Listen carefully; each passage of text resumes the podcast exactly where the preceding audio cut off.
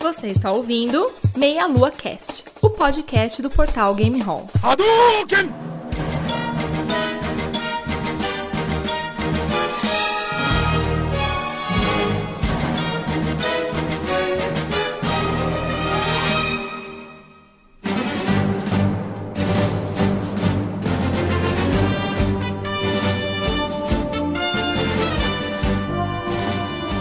Saudações, queridos ouvintes. Estamos começando mais um Meia Lua Cast. Eu sou André Bach, estou aqui hoje juntamente com Caio Nobre. E aí, meus amigos, eu estou entrando hoje no centro de treinamento Pokémon neste cast. A Wide Babaca Period. Eu vou tacar uma Pokébola na sua cabeça, Matheus. Juntamente também então com o Matheus dos Santos. Escute esse cast e vem com a gente, porque se você quer ser um mestre Pokémon, ser de todos o melhor, vamos lá! Nós vivemos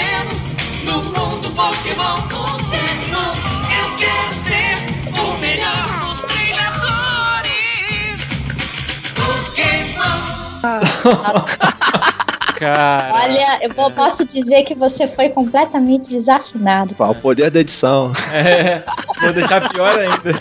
E também com a Vanessa Bueno. Oi, gente, sejam bem-vindos e, gente, Pokémon é vida. Caramba. Não é vida não, cara. Pokémon te tira a vida, porque até hoje eu tô falindo, cara, essa porra.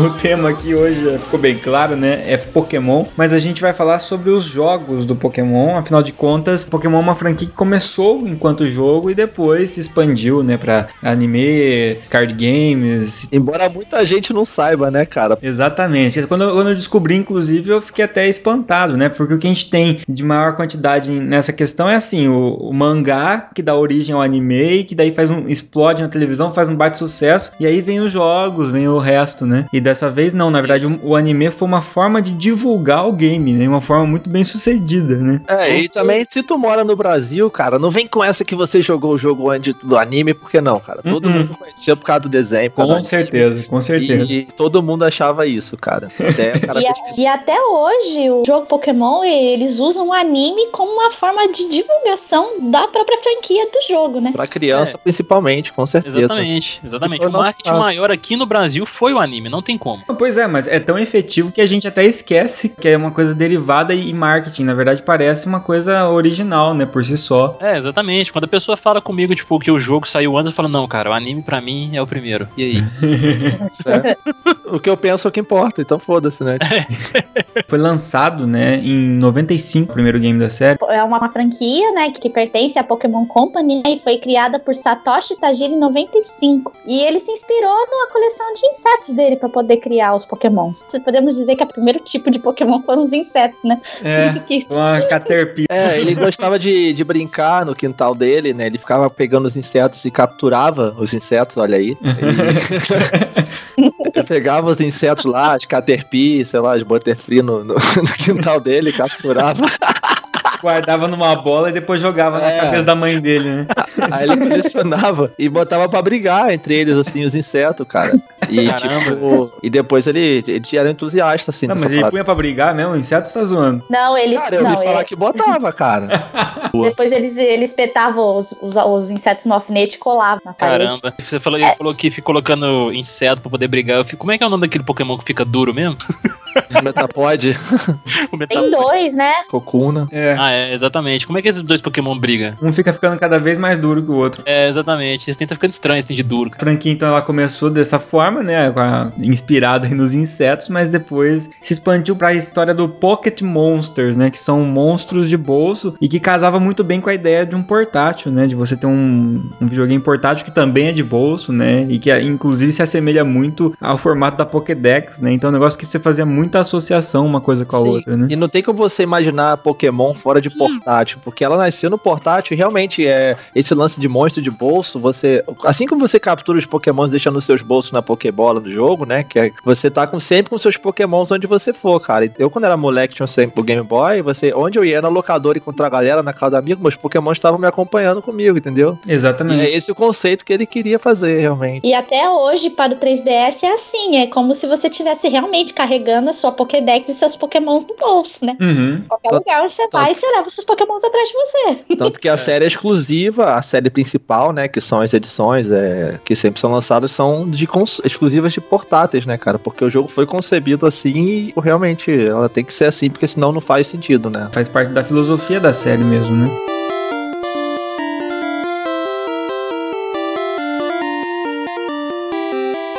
Falando sobre o jogo em si, o Satoshi Tajiri ele criou porque ele gostava de RPG, Final Fantasy, ele cresceu jogando esses RPG japoneses e tal, Dragon Quest. E o próprio jogo ele é um RPG, mas igual qualquer outro que existia, só que ele não é o seu personagem que luta. Você captura os monstros, né? Assim como ele capturava o Senseaço do quintal dele, e Uhum. bota esses monstros pra brigar entre si, e tem todo mundo em cima disso. Pô, tem um comércio que funciona em, volta disso, tem ginásios, ligas, e é tudo. O mundo Pokémon é estranho, né? Tudo funciona em cima dos Pokémon. É, São os protagonistas mesmo da, da história. É. Agora, uma coisa que eu sempre tive dúvida, os pokémons, eles são, na verdade, os animais, assim, do, do lugar? Existe, ou existe um animais no mundo pokémon? Hum, Isso, na verdade, nunca é muito bem explicado, né, cara? Igual quando você vê o Ash comendo uma coxinha de frango, sei lá. Então, aí aparece, sei lá, um farfete morto, não sei o que que ele faz. é difícil imaginar um que você vai, você vai montando um cavalo, você não tem um cavalo, você tem um... Uma pônita. É como se eles fossem um monstro dos do, os animais do mundo, né, cara? Você tem aquele touro lá que tem o quê? Três caudas, eu acho, um trem assim, não é? É, o Taurus. É. Isso, exatamente. Pô, o cara é um bicho é um touro, né? Você vai olhar lá, tipo, não, o cara é um Pokémon, você pode capturar ele se quiser. Você não precisa nem mais ficar usando aquele negócio vermelho pra ele poder vir atrás de você, pra você laçar ele, não. Só tacar uma Pokébola nele agora. Não é? Muito mais fácil. O que torna tudo muito cruel, se você imaginar dessa forma, porque, na verdade, você tá pondo vários animais pra brigarem entre si, né? Mas, enfim... É, Inclusive, dizem que os Pokémon vieram meio que do. Uma vez apareceram na Terra e, tipo, começaram a viver ali, evoluir e tudo mais. e- Hum, Então, teoricamente, os Pokémon não nasceram na Terra, vieram do espaço. são alienígenas. É, meio que isso, mas aí não existia animal antes na Terra, a Terra só tinha humanos ou não tinha nada, entendeu? É meio esquisito você parar pra perceber. É que o problema é que, assim, o Pokémon ele se assemelha muito ao nosso mundo em muitos aspectos, né? Tem escola, tem ó, as construções, até o nível tecnológico às vezes até se lembra um pouco, né? E você olha e parece tudo muito que é a Terra, mas é um universo paralelo, né? A gente não pode tentar comparar tanto dessa forma assim, né? na verdade, o, que se percebe, quando- pelo menos pelos animes, você vê um animal ou outro, assim, mas se percebe pela evolução do, do, do anime que praticamente não existem É, animais não ali. existe animal, os Pokémon são os animais da parada. Inclusive, é, antes de entrar no jogo, né, que saiu lá no, no Japão, né, no início, no Red, o Blue e o Green, né, que eram três edições no início, É, Exato. antes da gente começar a entrar nos jogos em si, já que a gente falou dessa questão da origem do mundo, é, tem toda uma mitologia, cara, que muita gente não sabe em cima do universo de Pokémon, que é muito interessante, por sinal. Agora é o momento costelas e hidromel da parada. É, Chupa, Renata, É. que é. a criação, né, do mundo, do universo Pokémon, né? O responsável pela criação foi Arceus, né? Dizem, né, que ele era, foi criado de uma explosão ali, um ovo que surgiu ali no meio do universo. E a partir dele foram criados os demais Pokémons, né, que a gente conhece hoje como Pokémons lendários. Foi criado todo o universo Pokémon através dele. É porque assim, o Arceus, ele é tipo o deus, né? Ele é o início e o fim, ele é o deus, né? Tipo o deus Sim. da parada, tipo o Eru do Vatar, deus, é ele. Sou Deus, Deus, Deus. Então, antes de tudo, ele existia, né? Antes do tempo. Dizem que ele pegou e criou o Mil, que é o Pokémon que a gente conhece, o Mil, pra poder ajudar ele a criação do universo, tipo um companheiro. Aí depois disso, dizem que ele criou o tempo e o espaço. Não é assim que você vem tu contra a mitologia, que primeiro veio o tempo e o espaço. Esse tempo e espaço tem um Pokémon que representa cada um, que é o Dialga, que representa o tempo, e o Palkia, que representa o espaço. O Mew acompanhava ele. E onde é que entra o Mewtwo nessa história? O Mas Mewtwo, o é Mewtwo, outro ele- esquema. O Mewtwo é um clone dos humanos do DNA do Mew que foi encontrado, entendeu? Ah, Exatamente. entendi. Tipo, Ah, os homens tentaram reproduzir meio que um deus, teoricamente, entendeu? Sim, ele virou uma espécie de semideus artificial. É, uma Ah, é verdade. Eu lembrei, eu lembrei do primeiro filme do Pokémon, que ele até se comunica pela mente mesmo com o pessoal. Isso. Eles já Exato. tentaram fazer isso depois também com o Genesect, que eles tentaram criar. É tipo a equipe Rocket lá da, da, da época lá, da, da versão. Tentaram criar uma arma, um Pokémon arma. E esse Pokémon era o Genesect, né? Tá, mas assim, ó, isso que você tá falando são pokémons que acabam aparecendo no decorrer da série, mas assim, em termos de tempo, isso foi feito antes do, de tudo. Sim, é tipo na cronologia da história do mundo, né? Que embora esses pokémons apareçam depois, é, eles já existiam, entre aspas, antes, na criação do universo. Com Então- exceção do Mewtwo, dos Os demais já existiam antes da É, criação porque- do universo. O- Esse Arceus, que é o deus, né, do mundo, criou o Diálogo ao Pau, que é o tempo e o espaço. E junto Uhum. com ele criou o Giratina. Todos os Pokémon lendários, né? E esse, É só- esse Giratina, ele depois, ele, ele era meio rebelde, assim, da parada. Tipo, igual você vê mitologia, que tem Lúcifer, que tem Uhum. Loki, que tem sempre uma, um Sim. zoeiro na parada.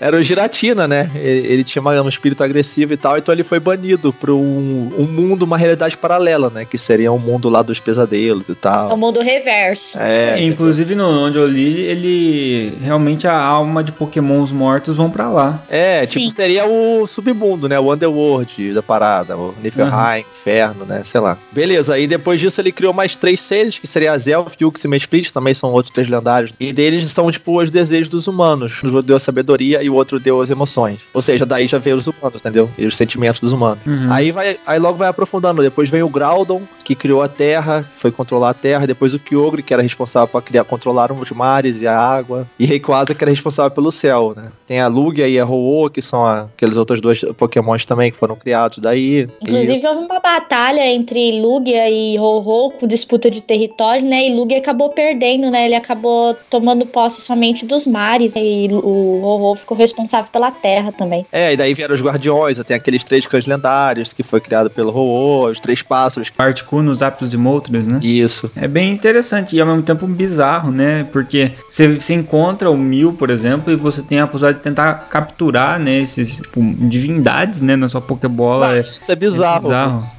É. Um, um deus, sei lá, e você captura ele, sabe? E, tipo, vou usar ele pra bater nos outros. É, é engraçado o, o ser humano ter esse controle, entre aspas, sobre os pokémons, né? Sendo que, na verdade, os deuses também são pokémons. Normalmente os, os homens fazem os deuses, ou imaginam os deuses a- com formatos semelhantes aos seus, né? Tipo, São monstros, né? Isso é interessante, né? Realmente. É, isso foi uma coisa que eu sempre pensei no Pokémon mesmo, até quando eu assisti o anime, porque, por exemplo, antes de você capturar um Pokémon lá no anime, ele era agressivo com você, ele te atacava e tudo mais e tal. Aí quando você conseguia capturar ele, ele ficava submisso. Totalmente leal, né? É, exatamente. É porque- o que, que é impediria o o Pokémon, depois dele sair da Pokébola, atacar o mestre dele de novo, entendeu? É porque os Pokémons são seres leais, entendeu? Tem um elo com o cara. Acho que quando o cara captura ele, você cria um elo com o Pokémon, entendeu? É como se criasse um elo e ele te obedecesse, cara. Custa que custar. Em muitos momentos, assim, que você nota, o cara quer fazer uma coisa, o Pokémon não quer, mas ele acaba fazendo a mesma contragosto, porque é uma ordem do, do seu mestre, né? Acho que um dos exemplos maiores também nessa questão de lealdade, e mesmo sem ser capturado, e também é um exemplo de lealdade, era a Zekrom e, e Reshiram, né? Que foram outros dois é, lendários que eram responsáveis pela verdade e pelos ideais. O Reshiram era a verdade e o Zekrom os ideais, né? E, e eles tinham treinadores, os dois. Esses pokémons, apesar de lendários, eles eram leais com os treinadores deles, entendeu? E sobre a- as regiões do, do Pokémon, é, é bastante interessante que a gente sempre ouve falar, né? Cada geração, assim, muitas vezes se passa em determinada região. Kanto, Johto e, e as outras, né? E isso tem relação, né? Não foram criadas do nada, tem inspiração no mundo real. A inspiração do próprio criador do, de Pokémon é usar é, as próprias regiões do país dele, né? O Japão, para poder inspirar as regiões de Pokémon. Então você tem a região de Kanto, representada ali no, no- mais no sul ali do Japão. É, tem Johto, tem Sinnoh, mas os dois últimos, que foi o Black White e o XY, eles foram feitos em- com inspiração em países diferentes. Por exemplo, Black White ele foi inspirado em Nova York. E o XY, lindamente representado pela França. Até tem uma imagem de Lumiosa, tem a torre, que é um, inclusive é um ginásio, né? De pokémons elétricos. Parece a Torre Eiffel. Quinta geração é o Nova, que é Nova York, né? Até o nome, respirado. E essa É. aí que a, a sexta geração aí que falou, que foi a última, né? XY, que é baseada realmente na França. Então tem todo aquele clima de moda, de gentleman e tal. E de, até os Pokémon você consegue personalizar ele, botar roupa nele, não sei o quê. Até tal. a música lembra um pouco o ambiente francês. É, e, o- e o engraçado é que Paris é conhecido como cidade luz, né? E chama Lumiose, né? Tem tudo a ver. Lumiosa e o ginásio é de trovão, né, cara? Então, É. tudo a ver. Tu vê que tem muito mais ali, né, né, no jogo. Você vê que a parada tem muito conteúdo, né, cara?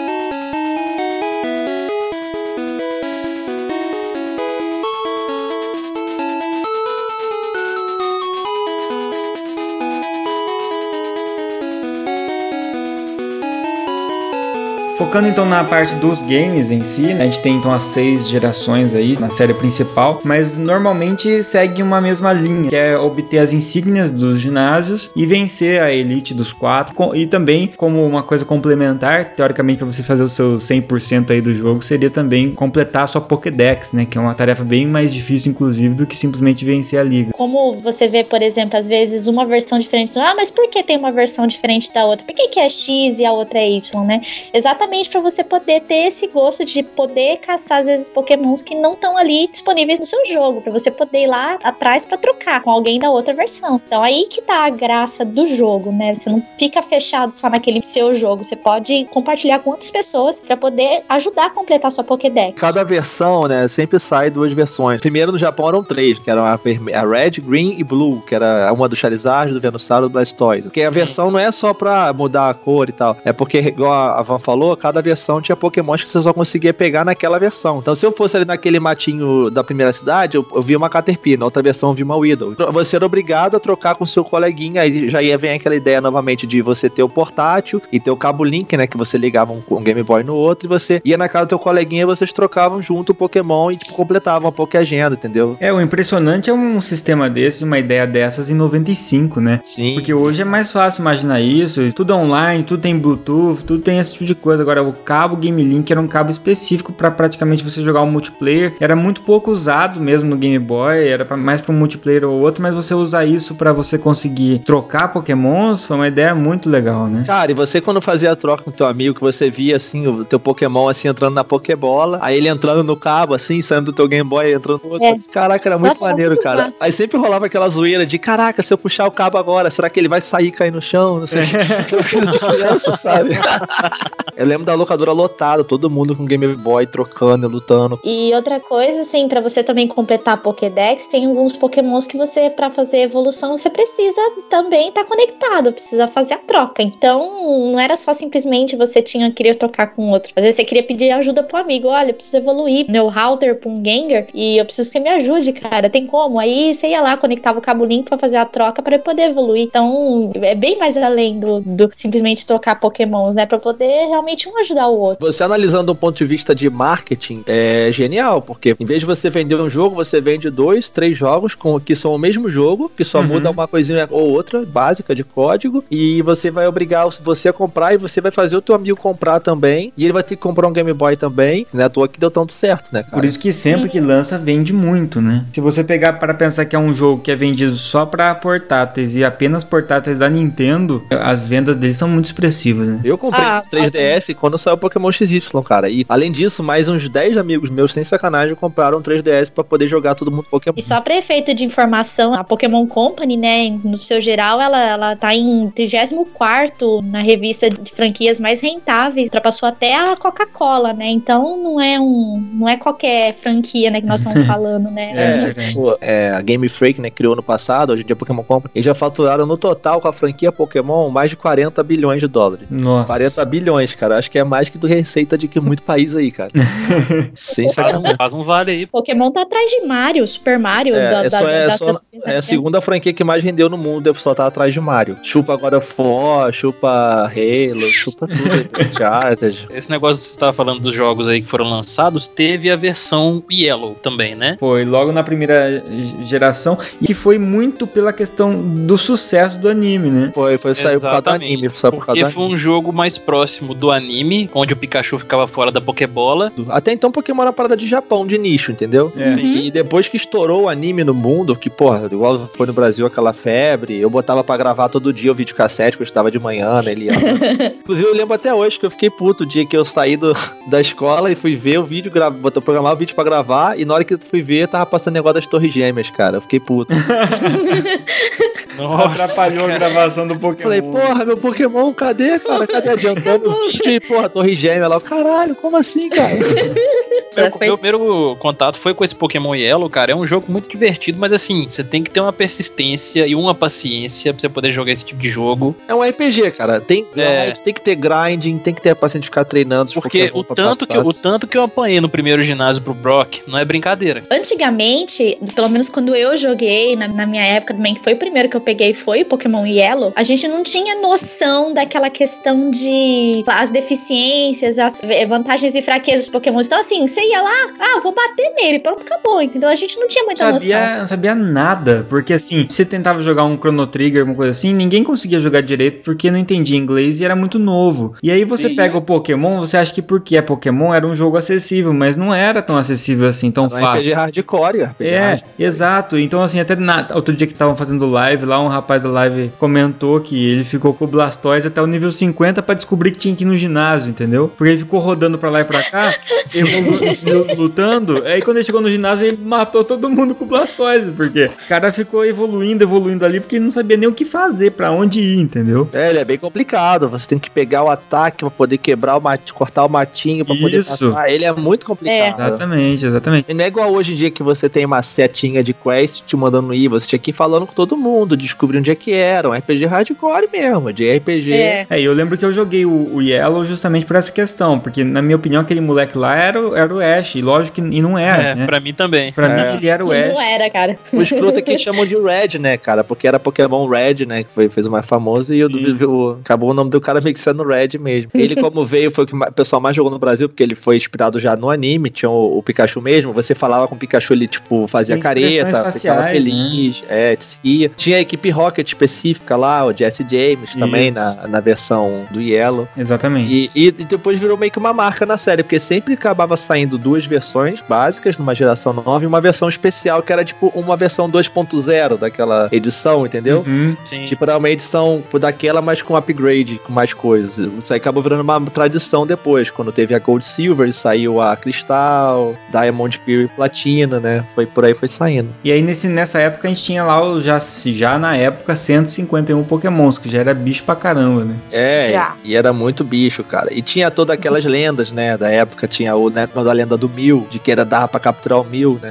Sim. Que na É. verdade era só em eventos oficiais do Japão que você ia lá. No Brasil não tinha esses eventos. Não. Mas Claro. você em eventos da Nintendo, lá você botava o seu Game Boy numa maquininha e ele tipo ativava o seu Pokémon no, teu jogo. E, e depois só no Game Shark, no Brasil só com Game Shark, né? E essa primeira geração era aquela clássica das insígnias, que daí sim o Ash passa por lá, né, no começo, na, É, daquela primeira sim. fase que todo mundo da nossa fa- época assistiu, né? Que pegava as insígnias da pedra, da água, lá o Brock, a Misty e etc. né? Uhum, É bem essa. exatamente. É a mais clássica, né, cara? Os Pokémons mais clássicos que marcou muita gente, né? É, cara? e essa é a, a historinha mais simples, né? Porque você realmente ser um mestre Pokémon ali, enfrentar o Gary no final, né? Aquela história É. toda. É, é basicamente isso, cara. Você é um moleque que vai, tipo, chega numa idade assim de puberdade, vamos dizer assim, sai pelo mundo, vai completar sua jornada Pokémon, que é passar lá por todos os ginásios, meio que uma ordem, vence cada um, no final vence a liga, né? E desafia o atual mestre Pokémon, né? Uhum. Se ele vencer Uhum. aquele mestre, ele se torna um novo mestre Pokémon e alguém vai lá e fazer esse mesmo ciclo até vencer ele, né? É. Seria Tipo o cinturão, defender o cinturão, isso. né? Só que cada jogo é uma nova região e tem outros pokémons, porque como é outra região, igual você tem, ah, você tem animal que só tem na África, você tem animal que só tem no- na América do Sul. Aham. É tipo como se fosse isso, né? A explicação de que só tem pokémons que existem ali e, é- e não existem ali, né? Então aí depois veio a segunda geração que o pessoal já entrou no hype junto, né? Então assim, Gold Silver ainda fez, assim, com a molecada que acompanhou, já fez muito sucesso, né? E a Cristal também. E aí teve os filmes ainda acompanhando, assim como na primeira geração teve o filme do, do Mewtwo lá, com o Mew. Eu fui no cinema ver, todo mundo chorou. É, todo mundo chorou, né, com o Ash morrendo Com Ash ali. morrendo, exato. Eu também assisti no cinema. E, e depois, ainda nessa segunda, segundo filme também, né? A gente teve Lugia e o, o Ho-Ho lá, né? O da Lugia só, né? Exatamente. Na verdade. É, e porque eu comprei meu Game Boy Color quando saiu o Pokémon Gold. Ele ainda rodava no Game Boy normal, ainda sem cores, então eu joguei nele. Quando entrou os jogos exclusivos pro Color, daí eu já não conseguia mais funcionar no meu Game Boy, aí eu parei de acompanhar a série. A partir do Cristal, que saiu, é que eu comprei o Color. A partir do Cristal, era aqueles jogos que ele eram meio transparente, a, a- a fita, né? Quando você fechava o Game Boy Pocket e o Classic, ele tinha uma travinha no Power, que encaixava Sim. bem no, no, numa, num buraquinho da fita em cima. Sim. E os jogos que eram exclusivamente coloridos, de Game Boy Color, eles eram totalmente reto ali e a travinha não fechava, não tinha nem Então não tinha como ligar, né? E aí eh, já multiplicou um monte, né? O que era assustador, porque a gente não esperava o que, que ia ter depois e de repente 251 Pokémons ali, né? É, nesse aí É. eu consegui completar a Pokéagenda. Caramba, eu custei decorar o nome de 150, às vezes me aumenta pra 250. É, era aquele 151 mais os Mais da 100. região do Joto, né? Que era ser mais 100, né? Então, além daqueles de canto, você tinha os de Joto pra poder. Jotô pra poder juntar, né? Tu, gra- tu gravou, Léo Caio, os 151? Cara, eu conseguia falar. Tu todos. gravou o Poké Rap, cara, todo? Não, Poké Rap eu não lembro. Não, não lembro o nome do cara do Poké Rap. 150 tem para gente. O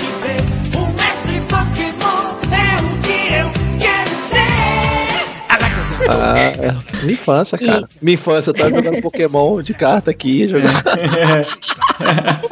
Eu lembro que, cara, meu primo, ele comp... a gente descobriu como clonava Pokémon. Na Pokémon Gold Silver, um bug, que você depositava o Pokémon na caixa, aí você ia, salvava o jogo, aí desligava na hora que tava salvando o jogo. Hum, eu ouvi falar disso aí, cara. Aham. Tinha assim, é, por favor, não desligue o power. Aí tu desligava no momento certo e clonava o Pokémon. É. E a gente descobriu essa parada, cara, e ninguém sabia, era tipo um segredo de estado, tá ligado?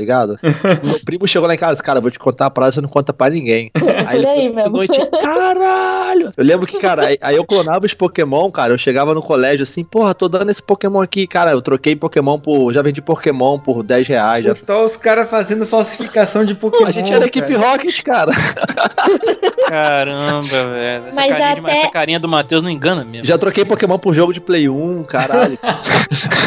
Mas a- até esses dias atrás ainda existia muito, só que tipo o 3DS ele tinha essa meio que essa permissão, né? Que o 3DS ele faz leitura de QR Code, né? Tava acontecendo muito disso das pessoas elas irem lá com o 3DS com o jogo aberto fazer a leitura de QR Code, você transferiu o Pokémon do QR Code pro seu pro seu 3DS. Teve atualização da, do console pra, pra o povo parar. Tinha aplicativo de celular do iPhone que você editava Pokémon. Tem pra Android também. computador, ah, tem um monte de parada, cara. Essa questão dos jogos, cara, e do marketing que vocês falaram, os caras eles souberam ganhar dinheiro, cara, porque não só de jogos eles, eles ganharam dinheiro, assim como o anime também, mas produto de Pokémon você acha a rodo em todo tipo de lugar, todo tipo de produto relacionado a Pokémon, seja ursinho de pelúcia, seja. Eu fui na boneco, Disney, tinha Pokémon vendendo lá, cara. Olha aí, tá vendo? Sério. Até a Disney se rendendo a fofura de Pokémon. Tinha um Mickey na Pokébola. Cara, a seleção do Japão, isso, cara, 2014. A seleção do Japão veio jogar no Brasil a Copa do Mundo e ela era patrocinada pelo, pelo Pokémon, cara. ah, é, o mascote era o eles- Pikachu, né? Era o Pikachu, cara, da seleção do Japão, cara. Você vê que a parada negra, ah, Pokémon foi modinha. A questão do Pikachu aí, na verdade, ele não era pra ser o símbolo da franquia, né? De início, eles iam pegar aquela Clefairy lá, né? Nossa, Ele- ainda bem que mudaram.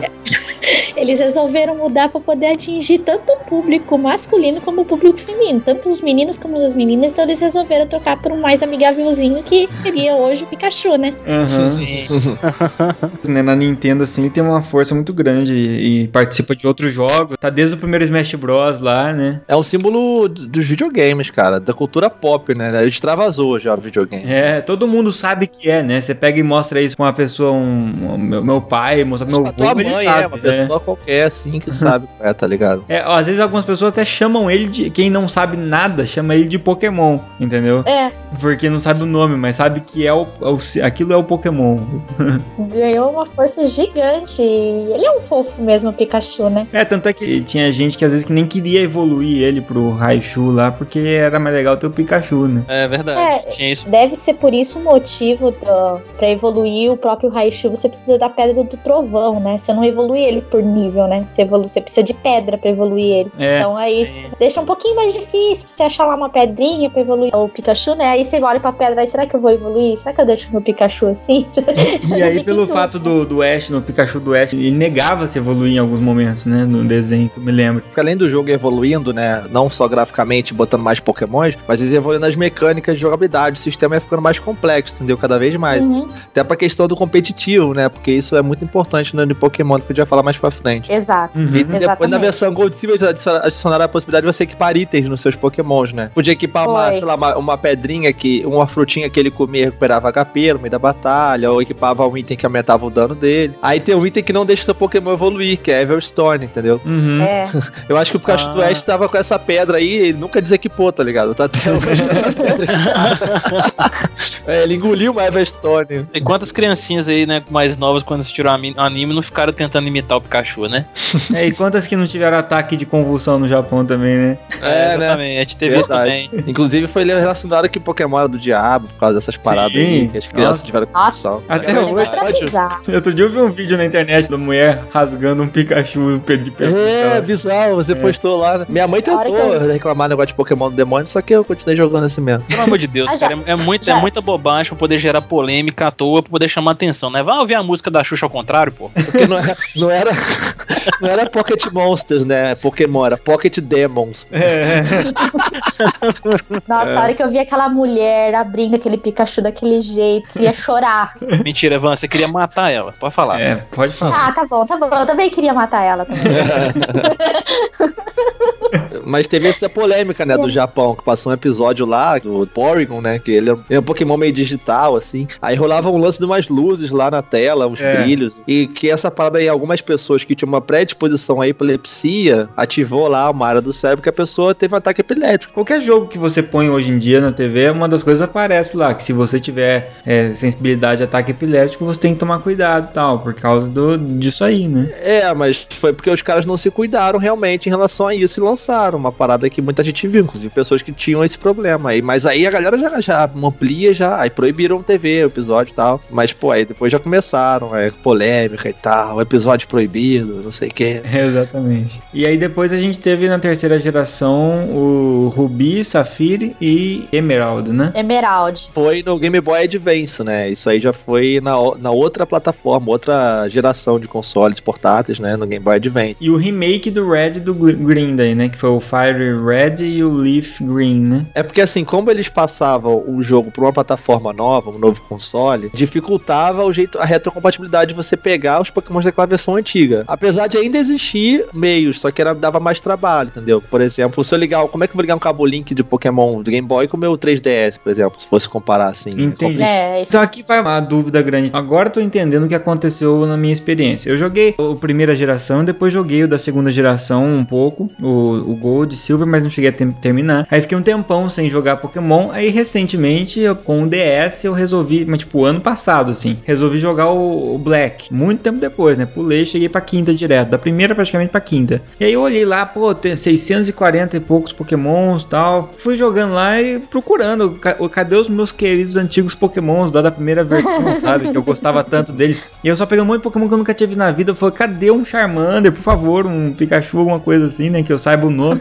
E eu Aham. joguei o jogo inteiro e não encontrei ninguém. Então quer dizer que pra eu conseguir esses Pokémons, eu teria que fazer o, o cabo Game Link com alguém com a Fire Red. Você poderia pegar, às vezes em outras versões eles possibilitam um jeito de você pegar esses pokémons antigos, Uhum. ou então você teria que pegar esses remakes, entendeu? É uma estratégia de marketing de novo, né? Porque, porra, você, é, dificultaria você ligar o DS num Pokémon Red, por exemplo, e pegar os teus Charmander lá, por exemplo. Precisava fazer uma, uma ligação com, por exemplo, com o Soul Silver. É, eles lançaram o Fire Red, que foi o remake pro GBA da versão antiga. Aham. Aí você poderia. E o, Green, e o Leaf Green, né? Não- Aham. Até em homenagem ao Japão, lançaram o Green e não o Blue dessa vez. E você poderia pegar mais facilmente, entendeu? Só que mesmo assim, depois, eles- mesmo quando não tem jeito, eles reabilitam em outras versões. Não, né? então quer dizer, Já. se eu for jogar sozinho, eu, Pokémon Black, eu nunca vou achar um Charmander lá no meio do mato em algum lugar. Não. Não. Ah, isso é uma sacanagem, cara. O cara me falar que tem 600 Pokémon, eu não vejo ninguém.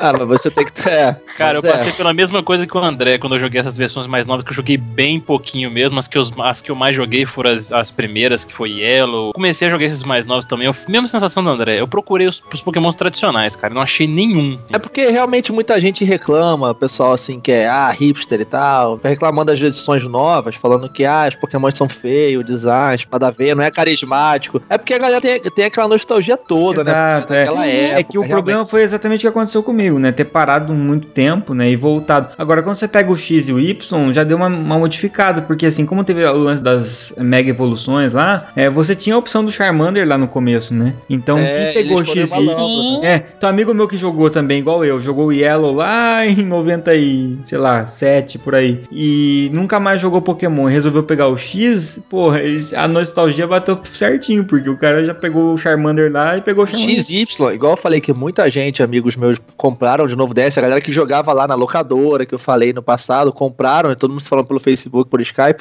porque eles pegaram na nostalgia da galera, entendeu? Sim, foram inteligentes. Eles pegaram os, os pokémons antigos e redesenharam eles com as megas evoluções. Você tinha o Charizard muito mais foda agora, com nova versão, o Venusaur com a mega evolução, entendeu? E botaram essa possibilidade de você pegar os antigos. Então tinha os novos e os antigos. Então pegou a galera nova e antiga. É, uma coisa legal que eu achei no Pokémon também, tipo, igual esses Pokémons, tirando um pouco dos tradicionais. Esse era da fase tradicional também, mas que eu achei legal que eles fizeram na versão mais nova com ele, que foi o Scyther. Dele- a evolução dele que eles fizeram, acho que foi em qual fase? Na segunda? Foi na segunda fizeram- que teve o Size. Foi na segunda. É, que teve o Scizor. Cara, ficou muito foda, cara, a evolução dele. Eu sempre Sim. curti esse Pokémon. Parece um Black Kamen Rider, né? Sei lá, um Tokusatsu É, da vida, né? exato. E sem Exatamente. contar que o próprio Sizor ganhou a mega evolução no XY, né? Olha, Olha aí. Ele ganhou. É, o Mega Size. É. Bom, então eles sabem como trazer a galera antiga, porque eles sabem que tem esse lance desse pessoal que tem esse emocional com o que elas gostam, né? Com, todo mundo gosta do seu Charizard, do seu Venusaur, do seu Dragonite, entendeu? Aí eu tô jogando agora o remake do Fire Red, que é, é muito bacana mesmo, muito bem feito o remake. É, inclusive eu tô, eu tô jogando de novo o remake da Fire Red, porque na live, né? Eu tô até fazendo as maratonas lá do Pokémon do Fire Isso. Red, zerando com a galera, é muito nostálgico, porque é uma versão do Red, só que redesenhada, né? É, mais mais, bonita. bonitinho e tal. Elementos bacana. novos que vieram depois, tipo sexo de Pokémon, né? Que habilidade, natureza, já tem tudo isso. Já veio a partir do Silver o sexo também? Ah. Veio na Gold Silver, o Já. sexo de cruzar os Pokémons e tinha habilidades únicas que nasciam só cruzando.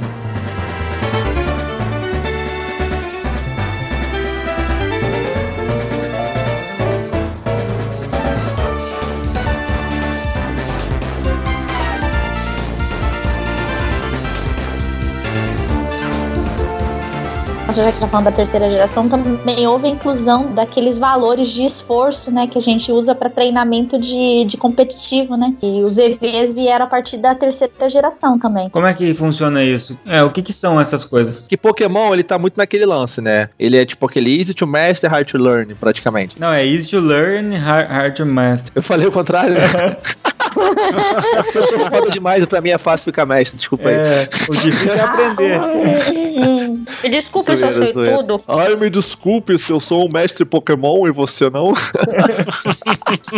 Mas é interessante falar sobre essa questão realmente desses valores de esforço, porque isso conta muito num- numa época de campeonato, entendeu? Principalmente quem joga Pokémon pra campeonato. É, a inclusão desse, desses EVs aqui é muito importante. O que que isso faz? O que que é um EV? Por exemplo, se você luta o seu Pokémon, se você treina ele contra um Pokémon que é mais forte no ataque, ele vai, vai melhorar o ataque dele. Se tu tem um Ah. Pokémon que ele é mais forte na defesa, vai melhorar a defesa dele. E ele pode só evoluir esses pontos até um certo limite. Então, se Uhum. você treinar ele contra os Pokémons errados, Pode dar uma estagnada ou gastar tipo à toa, é, o teu lutar à Pokémon é bom toa. de ataque físico e você sem querer aumentou o ataque especial dele. Então ele vai ter o ataque físico dele ruim e aumentou um troço inútil pra ele, entendeu? Então ele vai Entendi. ser mais fraco do que um outro que tivesse sido treinado. Deixou mais estratégico ainda o jogo, né? E você luta contra as pessoas isso vai fazer diferença, essas questões de treinamento. Exata- Exatamente. Por exemplo, tem alguns pokémons que eles são muito ataque físico, entendeu? Então você tem toda aquela lista, né, de habilidades dos pokémons, né, que seria é, HP, ataque, defesa, special attack, special defesa e speed. Então, por exemplo, quando você tem um pokémon que ele é muito ataque físico, você Uhum. não vai poder investir nele num special attack que seria mais poder, né? Ele vai no corpo a corpo, né? Então, se você Entendi. treinar errado e aumentar o special ataque dele, que não tem necessidade, o ataque dele, que seria o essencial, vai estar fraco. Né? Principalmente pra quem usa pra campeonato, é- isso é bem ruim. É, porque se você pensar que campeonato for tudo igual, né? Na verdade não faz sentido, né? Todo mundo evoluiu o Pokémon no máximo. Porque todo mundo que joga campeonato tem os níveis lá, né? É Pokémon os nível tal, né? Se fossem exatamente iguais uns aos outros, ia ser meio estranho. Mas assim, isso aí com certeza deve dar uma dinâmica bem diferente pro combate, né? Exatamente. Todos os pokémons, eles, principalmente em campeonato, eles entram no todos no mesmo nível, né? Uhum. Todos entram no nível 50. A própria É, isso A hoje própria- em dia que existe o nivelamento, né? Hoje em dia você consegue Exato. ter nivelamento. o que, que vai contar num campeonato? Vai contar realmente esse treinamento que você fez com o seu Pokémon, entendeu? Se O que Uhum. você treinou nele, ataque, defesa. Porque tem questão de valores individuais que um Pokémon pode ter, que pode ensinar ele. Já, se ele começar já com valor fraco e já quando ele ficar forte, ele vai ser mais fraco que o outro. Tem Entendi. questão de natureza, se o Pokémon ele é Uhum. modesto, se ele é agressivo, se ele é calmo, se ele vai mudar o atributo dele, porque ele ganha speed, perde perde ataque, então é muito complexo, nem pra falar disso. É. Eu, eu sempre lutei do jeito, acho que mais esse idiota possível, que é, é sempre eu vou lá, pego meu Pokémon, tem quatro ataques, né, cada um, e aí esses Uhum. ataques você tem normalmente lá um que é especial, um ou dois que são especiais, o outro que é de, de ataque físico, e às vezes tem um ali que dá algum buffer, assim, que aumenta alguma coisa ou diminui alguma coisa pra você ou pro adversário, né. Cara, eu nunca, acho que na vida eu usei um ataque assim, tipo, que diminui a velocidade é, do ninguém outro. usa no jogo, não vale a pena, realmente, pra tu zerar o jogo. Que, que bom, eu tô me sentindo mais aliviado. Não, eu também nunca usei. Só, cara, esse negócio de Pokémon só fui me ligar agora que eu fui começar a jogar online, no XY. Eu fui realmente aprender que existem essas coisas. Mas antigamente também eu jogava de boa, foda-se. Nisso eu tenho uma história, porque até o ano passado, eu vou contar agora a minha história da questão desse negócio de campeonato. Até o ano passado eu não tinha muito conhecimento a respeito de EVs e IVs. Eu comprei meu, meu 3DS, comprei meu Pokémon X. Aí o pessoal lá da loja falou: Ah, vai ter campeonato e tal. Eu falei: é, eu vou entrar no campeonato, né? muito feliz, né? Vou treinar meus Pokémons até o nível 100. Vou escolher minha equipe, cadastrar minha equipe, enfim. Eu fui com a equipe lixo, sem IV, sem nada, não sabia nada, mas eu fui com eles até a final do campeonato, olha aí. com a equipe lixo que eu tinha, mas eu não sabia, entendeu? Aí os meninos que eram os líderes de ginásio lá falaram: olha, eles viram todos os atributos dos meus Pokémon e falaram: olha, é, seus Pokémon são lixo. Como que você chegou aqui na final é uma boa pergunta. É o esforço, é a ligação emocional dos pokémons com seu mestre. Poder da amizade deles. Mas depois que eu aprendi tudo, e aí acabou que meus pokémons ficaram um pouco mais fortes. Hoje eu tenho uma equipe mais preparada para um campeonato. É, hoje eu tenho noção, entendeu? Então, assim, às vezes no começo a gente realmente não tem como antigamente, né? Você tentava chegar no ginásio do Brock lá com o Pikachu, né? Pra jogar ataque elétrico no, no, no olho dele, né? Então, É. mas hoje a gente que joga em campeonato, a gente tem um pouco mais de noção, né? Sobre essa questão de, de treinamento correto do próprio Pokémon. E o bacana também são aquelas habilidades que alguns pokémons podem ter, mas é meio que você vai decidindo, né? Isso foi tornando cada vez mais evidente, né? No começo era mais quadrado um pouquinho, né? Mas depois começou a ficar bem mais no Black, eu fui jogar, pô, tem um monte de habilidades, você vai substituindo o tempo todo, né? Habilidade nova, ah, o Pokémon quer desenvolver tal habilidade, aí você substitui por outra. E isso dá muito fator de estratégia, né? Porque só tem quatro espaços, cara. E você tem que optar por aqueles quatro que você vai ter que usar, entendeu? Seu Pikachu enfrentando outro Pikachu, são dois Pikachus totalmente diferentes, né? Totalmente diferente. Sim. Cara, é muito, muito complexo, cara, Pokémon, cara, porque a galera não tem noção. É legal deixar claro porque algumas pessoas, às vezes, por preconceito de achar que é um RPG muito simplificado pela história de que você vai lá, pega as insígnias, enfrenta e pronto, subestima, né? Que é um, na verdade, é é altamente estratégico, né? Não, Jamais. altamente estratégico, tem o metagame, tem sites que ah, definem as regras, basicamente os pokémons que são muito overpower são banidos, tem as categorias de, de pokémon de luta, de, as tiers, né, que são chamadas, né. Tem build também de Pokémon. É, tem, tem build, é, não, Pokémon é muito interessante. Igual o Diablo tem builds, né? Que você pode construir com os personagens. Pokémon também tem builds que você pode construir com seus Pokémons. E aí, quando você vai montar, por exemplo, o pessoal do campeonato, você tem que sempre montar um golpe, por exemplo, um Pokémon que tem ataque físico, você vai focar um pouco no ataque físico, vai ter um golpe que recupera talvez a vida do seu Pokémon, se isso for possível, entendeu? Tudo isso é observado, e que nem o Matheus falou, né? A questão também da personalidade do Pokémon, né? Se é modeste e tal, você vai tudo. E tudo isso vai ser observado na hora de montar a build. Tanto é que a hora que você abre e procura lá build Pokémon, é, Pokémon tal, ele vai aparecer lá é, o item, a personalidade dele, os golpes e o que cada um deles vai fazer e como que você vai montar esse combo. Cara, o negócio ficou muita tão coisa. complexo, mas tão complexo que quando eu tava conversando com a Van um tempo atrás sobre Pokémon, que ela tava me explicando o que que tinha, o que que tava rolando nos jogos novos, porque eu não joguei mais, depois dos, dos tradicionais, dos primeirões lá, né? Quando ela começou a me explicar, ela virou pra mim e falou, Caio, é, o meu Pokémon, ele é do tipo tal e tem tais ataques. Aí eu falei, tá, mas o seu Pokémon então é do tipo fogo e tem quais tipos de ataque? Ela falou, não, Caio, não é tipo de fogo, parece que ele tem o tipo dele tradicional, tipo, ele parece que ainda tem essa questão da personalidade, que você Uhum. pode, você pode alterar, que, te- que vai dar pra ele novos ataques, diferentes do, do, que- do que ele teria com a outra personalidade. Cara, eu- eu- minha cabeça quase explodiu quando ela tava me contando. É, fora o gênero masculino e feminino, né? E, por exemplo, tem muito assim, ah, o Pokémon é de fogo, só que ele pode aprender um ataque, sei lá, de terra. É, Aí isso você, é Pô, muito por que eu legal. vou usar um ataque de fogo com um Pokémon de fogo se eu tenho ataque de terra? É porque, tipo assim, um Pokémon Pokémon de fogo, se usar um ataque de fogo do próprio tipo dele, ele ganha um bônus porque esse ataque é do mesmo tipo dele, entendeu? Uhum. Eu tenho um Charizard, versão X, ele vira fogo dragão, então ele tem a possibilidade de aprender ataques de dragão, além do ataque primário dele seria o fogo,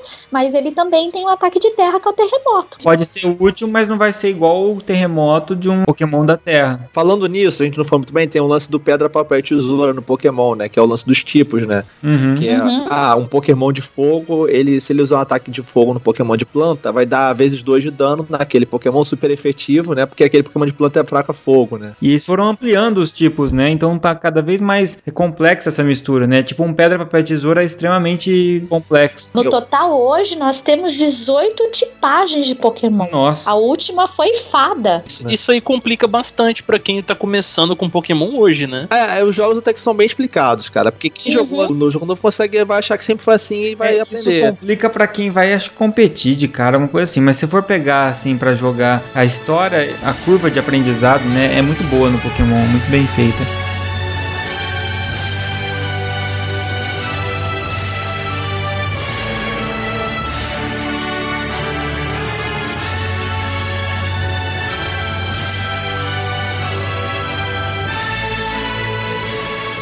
E a gente tem então daí depois quarta geração, onde veio Diamond, Pearl e Platinum, mais os remakes do Gold e do Silver, Já Exato. no DS, né? Já na versão DS. já no DS. Eu também fui um cara que eu joguei a, a amarela Gold, a Red Blue Gold. Parei, a Ruby Safira não joguei porque eu não tinha Game Boy Advance, joguei só um pouquinho assim no dos outros. Depois eu voltei no DS com a Diamond, joguei bem rápido assim também. É, então depois eu joguei a- a- aí na quinta geração que veio Black e White. Eu joguei a, a Black, achei um jogo, um jogo fantástico, sensacional. Black White é um jogo assim sensacional e sem contar que ele é maior do que os outros anteriores, né? Até na questão das insígnias, disputa de ginásio, o Black White ele é muito maior. E a história dele é sensacional também, né? Eu, eu acho que foi um dos melhores que teve da, da franquia foi o Black White. Né, ficou meio 3D. E é, ele, fez, ele já começou a ter algumas coisas 3D, né? Como se fosse uma comparação bem tosca, mas o Resident Evil Code Verônica, né? Que ele ainda era estilão Resident Evil 2 e 3, só que tinha já elementos 3D, só que ainda não era igual ao do 4. Era aquele meio, Uhum. meio termo entre os dois, assim. E eu, eu queria saber qual é a diferença do Black 2 e White 2, porque eu não joguei, eu joguei só o Black normal. Que o, o Black White, né, ele traz o Rashna e o Zekrom, né, como pokémons lendários. Uhum. é, principais da história. E o Black, o Black 2 e o White 2 já trazem, além dos dois lendários, né, da versão anterior, eles trazem o Kyurem,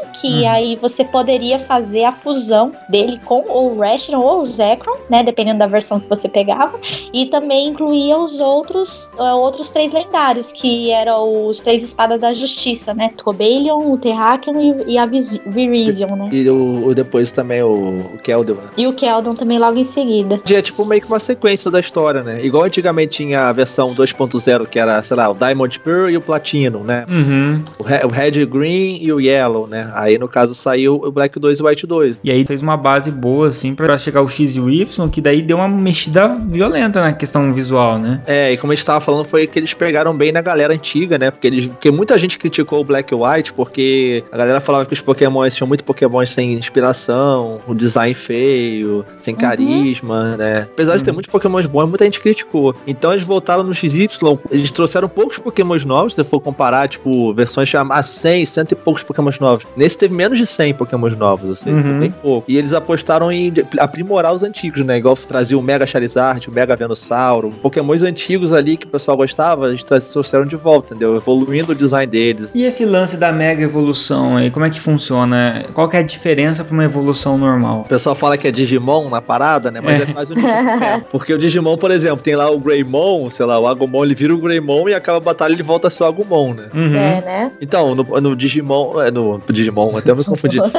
no Pokémon, é realmente é bem assim, cara. Porque é como se tivesse um- uma pulseira com a pedra lá maluca, que tu equipa no Pokémon uma pedra da Mega Evolução lá e tal também. E você faz aquele reagir contigo, com o teu, com teu poder lá, do teu amuleto, e ele consegue Mega Evoluir durante a batalha e depois voltar ao normal, entendeu? E assim, um detalhe importante dessa questão da pedra da mega evolução na história é que assim, para o Pokémon chegar, tanto é que você demora pra conseguir a pedra de mega evolução, tanto no X como no Y, você vai conseguir quase do meio do jogo pro final, né? A pedra de mega evolução, você precisa ter uma ligação com o Pokémon. Você precisa ter um, um convívio com ele, você precisa ter uma amizade com ele. Uhum. Essa seria a história. Pra, pra que o Pokémon chegue a mega evolução dele, você precisa ter um nível de amizade muito bom com ele, entendeu? Não que isso é requisito no jogo, não é. Que foram aqueles, aqueles OVAs que saíram, né, pra divulgar o X e o Y, que é, foram os OVAs baseados no Red, que era o personagem principal, não era isso? Nossa, foi sensacional. Outra parada campanha de Uhum. marketing sensacional pra pegar o cara antigo, né? É, então, puxou pela nostalgia, mas ali apresentou a Mega Evolução e essa história É. do, do, lan- do elo, né, entre o seu Ao mesmo Pokémon. tempo que ele eh, foi um anime, foram quatro OVAs, né? Um anime. Uhum. Ele contava a história exatamente do jogo, não a do, igual do Ash, que a gente viu no anime, do Red, né? Só que no final ele tinha o Charizard, e no final ele lutava contra o Mewtwo, né? Uhum. E em vez dele, tipo, ah, beleza, o Charizard no final ele pá, taca a mega evolução na história e, tipo, na tua cara, e você já fica afim de jogar. Sabe aquilo que você jogava antigamente? Então, agora tá muito mais foda, vai lá comprar. E assim, pra mim, XY foi um divisor de águas, né, na franquia Pokémon. Porque ele trouxe exatamente o que o Matheus falou. Ele trouxe a nostalgia de volta, além da inclusão de muitas coisas novas na franquia, né? Então você tinha lá, você podia mudar a cara do seu personagem, né? É, você personalizava, você não deixava do mesmo jeito. Tipo, você era um menininho lá com um bonezinho, você colocava alguma outra coisinha nele e tudo. Além da inclusão da fada, né, como novo tipo de Pokémon. E além da bicicleta, né, que você podia usar, você usava o patins pra poder andar pelo mapa. É muito massa. A principal evolução dele foi a questão do 3D, né, cara? Porque, pô, Exatamente. 2010 Pokémon era aquele sprite 2D safado, igual o do Super Nintendo, né? É, Então eles botaram 3D, só que, tipo, igual a gente via no Pokémon Stadium lá no 64, que era maneiro você ver os Pokémons 3D, Sim, do sim, Boy. Só que era aquele 3D da época, não era um negócio muito legal. Aí já no Pokémon eles trouxeram já com a tecnologia de hoje em dia, trouxeram em Cell Shade, né? Aquela parada que é um meio anime, né? É, fora ainda a possibilidade de ver o, o efeito 3D do 3DS na hora das batalhas, né? Usa só na batalha algumas partes, porque ninguém se importa com 3D Isso. do 3D. É que nem o cinema, é que nem o cinema mesmo. É, só a bateria se importa, né? Cansa a vista, é uma merda, dá, é horrível. Essas versões mais novas aí do Pokémon mesmo, quando eu fiquei sabendo que tinha Mega Evolução pro Charizard, e cada um tem duas Mega Evoluções, na verdade, cada Não, um de uma versão diferente, né? Esse, no Exato. caso, só alguns Pokémon assim famosos, né? Que o pessoal curte mais. Tipo, o Charizard tem duas, que é uma do X e uma do Y. Não, então, mas o que eu me interessei também mesmo foi o tem. Charizard, que é o Pokémon que eu mais gosto, foda-se o resto. É. Então aí você, você tinha, então, como era a versão XY, então você tinha a Mega Evolução Charizard na versão X e tinha a versão de Mega do Charizard na evolução Y. Aí do Mewtwo também. Na versão X era um e na versão Y era outro. Caralho, o Mewtwo tem evolução, tem Mega Evolução? Tem, tem. Tem. Aquele filho da puta já era forte pra caralho Sim, normal, é, mas ridículo. Mega evoluído. É que na verdade é só uma pedrinha que você equipa no Pokémon, você equipa ó, uma pedra, evolui pra um jeito e outra pedra evolui pro outro, entendeu? Não é exclusivo da versão. Porque na versão você assu- arruma aquela pedra. Aproveitando que eu ainda tô aqui no meu centro de treinamento Pokémon aprendendo muito com vocês, é, eu queria saber nessas versões, do- nessas versões mais novas, o que foi feito com aqueles Pokémons psíquicos lá da primeira fase, o Abra, o Kadabra, o Alakazam, o que foi feito deles, cara? Que eu gostava muito desses Pokémons O também. Alakazam é uma mega evolução também. Ganhou uma Mega Evolução também. Olha aí que foda, cara. Alakazam. E assim, você continua encontrando eles nos matinhos, né? Como assim, é, quando você abre seu, seu Pokémon, você abre lá na- no, no mapa. Aliás, você abre sua Pokédex, na verdade. Você clica no Pokémon e você vê a localização deles. Quando você já zerou o jogo, geralmente já aparece a localização do Pokémon, né? Então, a hora que você clica lá, por exemplo, você quer achar um Abra. Então você vai lá, clica no mapinha, ele vai indicar no mapa onde você pode encontrar um Abra. É, eu acho que eu devia ter voltado na franquia com o X e o Y. Eu- o Black, eu, eu adorei o jogo, mas eu não consegui achar os meus Pokémons queridos. É, então, isso, isso é um fator que desanima, cara. Quando você não acha os Pokémons que você gostava e tudo mais assim. Porque nós somos os velho babaca, cara. É, exatamente. Mas é igual eu falei, cara, todo mundo da minha época comprou de novo 3DS, mas isso só foi possível por quê também? Porque a, a principal mudança de todas essas que a gente falou, a principal é, a revolução foi o, o modo online realmente bem feito. Realmente Uhum. bem feito não, porque é Nintendo, né, cara? Nintendo não sabe o que, que é online até hoje. O online dele, cara, você consegue, porra, trocar Pokémon online, entendeu? É, nossa, isso ajuda muito. Pô, tem esse Pokémon, eu quero trocar por um outro. Aí se você, você posta lá, fica no, no- num sistema de troca global, aí entra um cara lá porra, e quem tá querendo aquele Pokémon, ele por acaso tem o que você tá querendo. Então ele pode ir lá É. e depositar no banco e Tipo, você. E você quando- tipo um Mercado Livre Pokémon. Isso. E quando você ligar teu 3DS, você vai ver, pô, você deixou depositado teu Pokémon lá, eu queria um Charmander por um Squirtle. E o cara, ele tem um Squirtle lá e queria um Charmander. Ele vai e troca. Aí você, opa, consegui trocar, entendeu? Legal, e, muito também bom. tem a, e também tem a versão de troca aleatória, que a gente chama do Wonder Trade, né? Que você coloca lá, por exemplo, ah, eu quero me livrar desse, desse lixo aqui, desse zigue-zaguum aqui, por é muito exemplo. Legal.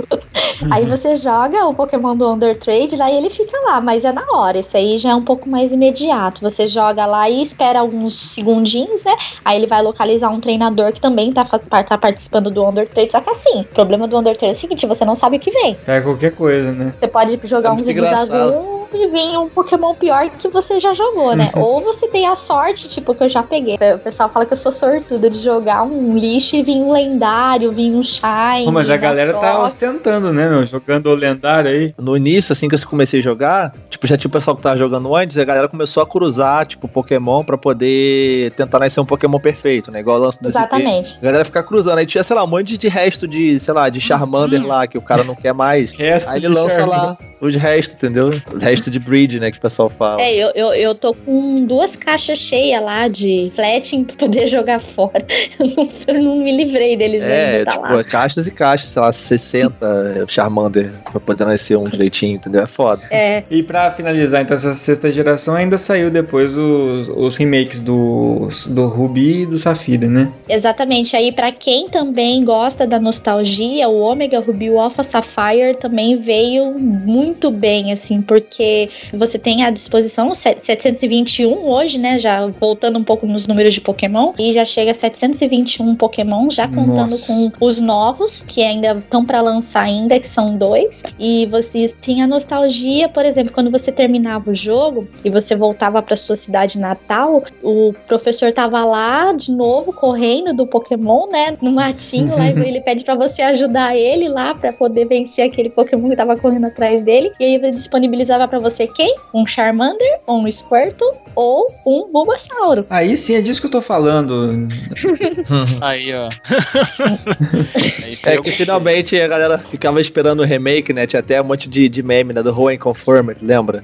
Agora tem Half-Life 3 hoje em dia, o pessoal fica fazendo, ah, não sei o que, sei lá, um mais um mais um Half-Life 3, sei lá, todo- tinha do Hoenn Confirmed, né? Que é a, a geração do, do Ruby Safira, né? Que a gente gostava pra caraca. Que tava esperando o remake e nunca anunciavam, né? Uhum.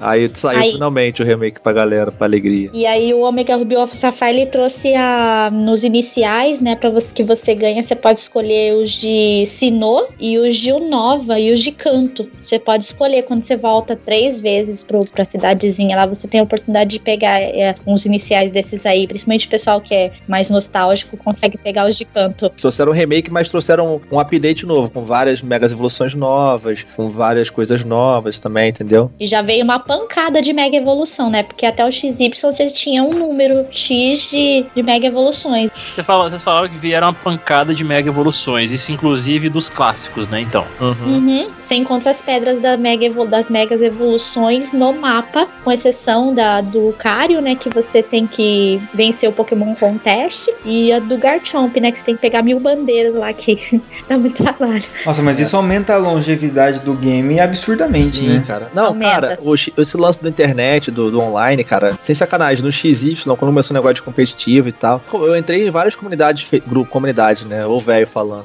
vários grupos no Facebook. Vários fóruns. Pô, de trocas de Pokémon, cara. E assim, a galera entrava e, tipo, fazia post, era, tipo, parecia Mercado Livre. Ah, eu, eu tô oferecendo aqui, tenho esses Pokémons pra trocar. E a galera lá, pô, te ofereço isso, isso, tem isso, pô, te ofereço isso, mais isso. Aí o cara, não, beleza, vamos negociar. E os caras, a gente entrava no online e começava a trocar ali, fazer um mercado negro e negociava no chat. Cara, era, era muito foda, cara. Caralho, eBay de Pokémon, né? Tipo, eu nunca imaginar que aquele joguinho que eu jogava lá no passado dos dias tem grupos ali, pessoal conversando online, eu trocando com o cara lá do, do Acre, sei lá. É, e o engraçado é que boa parte dessas pessoas são as pessoas que jogavam lá no passado a- e tem a nossa idade, sim, né? Não é a Sim, criançada é. que tá lá trocando. cara assim, você vê foto do perfil do Facebook, o cara com mulher, com filho, assim.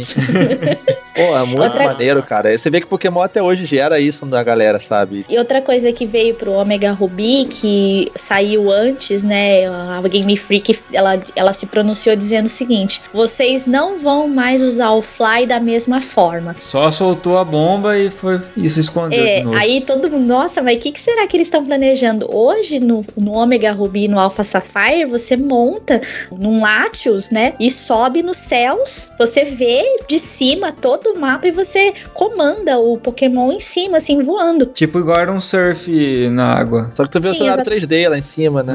Aí Você vê o cenário todo 3D de cima. Tipo, hoje eu não uso mais o Fly normalmente. Eu É. só, só toco a minha Ion Flute e pego o meu Latios e subo lá e fico voando lá em cima. Teve aquela divulgação, aquela pegadinha do, do Google, né? Até de do Google Maps, né? É, Eles fizeram bem legal. aquele lance de você capturar os pokémons com o celular e tal. Primeiro de abril. É, de primeiro nível. Aquilo que eles fizeram, cara, se um dia alguém desenvolver isso e lançar, se a Nintendo fizer isso, acabou o mundo, cara. Realidade Essa- aumentada, imagina, realidade aumentada. É, as pessoas nunca mais não vão trabalhar, vão ficar ca- saindo caçar Pokémon, cara. Eu tenho certeza que isso vai acontecer, cara. Verdade. É, igual essa Nintendo agora que ela tá apostando em jogos de celular, né? Que ela anunciou. Se ela lança um Pokémon pra iPhone, pra Android, e tem a interatividade online, que seja free to play, você pague crédito. Nesse sistema aí pay to win da vida, que for. Uhum. Você vai lá e, e, tipo, joga o Pokémon online, qualquer pessoa tem tua conta e tal. Dinheiro fácil, cara. Máquina de dinheiro. Caras, aproveitando aqui, eu queria pedir uma informação rapidamente. Eu tava conversando com a enfermeira Joy aqui, ela me deu a dica. É, Qual delas a gente não sabe, né? Qual Acho delas? que era a prima da, da minha cidade aqui. eu queria pedir outra informação, rapidão, sobre Mega Evolução.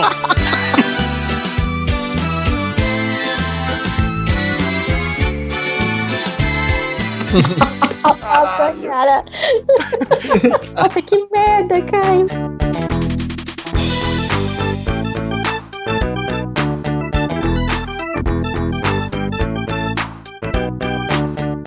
Quantidade de jogos que foi lançado desde a primeira geração até a última, só na série dos portáteis principal, assim, já foi uma, uma quantidade enorme né, de jogos e, e com certeza vai continuar o sucesso do X e Y, essa renovada que deu na série de certa forma, né? E aí a gente tem também uma série de spin-offs, né, que saíram também acho que para portáteis, mas também muitos para consoles. E acho que a gente começar então ali lá com o Nintendo 64, com o Ryu Pikachu, Pokémon Stadium e Pokémon Snap. Cara, Rei o Pikachu, eu começo com esse, porque assim, tinha pra alugar na, na, na- na locadora onde eu fui na minha cidade, aluguei, só que não vinha a porcaria do microfone, cara, então não aconteceu nada. Era, É, esse, tristeza. esse, É, infelizmente, não tinha na minha locadora esse Rei Pikachu. Tinha o Stadium e o Snap. O, o Rei Pikachu, a proposta era fazer um Pikachu interativo, né? Você falando algumas palavras em inglês ali, ele obedecia ou, ou- ou reagia às suas palavras, né? Você brincava Sim. com ele, pescava. Agora, o Stadium, ele complementava demais, né, a- o jogo em si, porque ele era exatamente aquele jogo, você até tinha intercambiabilidade, né, você vinha com um, um acessório que você encaixava no controle para você encaixar o seu cartucho do Game Boy. Sensacional, cara, a ideia da Nintendo. Nossa. cara. Você pegar teus pokémons do Game Boy, cara, e botar ali 3D e jogar no 64 com seus pokémons Nossa. ataques, era sensacional, cara. Sim, E, cara- inclusive jogar o Pokémon do Game Boy no 64. Exatamente. Muito Você foda. tinha essa conexão do, do, do Game Boy com o, o Nintendo 64 e você jogava os seus monstros lá que estavam no nível já avançado pra poder lutar na, na liga lá no Pokémon Stadium. O próprio Pokémon Stadium mesmo, um jogo que fez muito sucesso na época do 64 lá, porque eu não achava em locadora de jeito nenhum, nunca ficava lá. Ele trouxe muita coisa bacana também. Tinha quiz dentro do jogo, perguntando Tinha, sobre tinha minigames do muito Pokémon, legais, tinha né? minigames, O modo minigame era muito divertido, cara. Era tipo um Pokémon Uhum. Mario Party da vida, assim. É, Sim.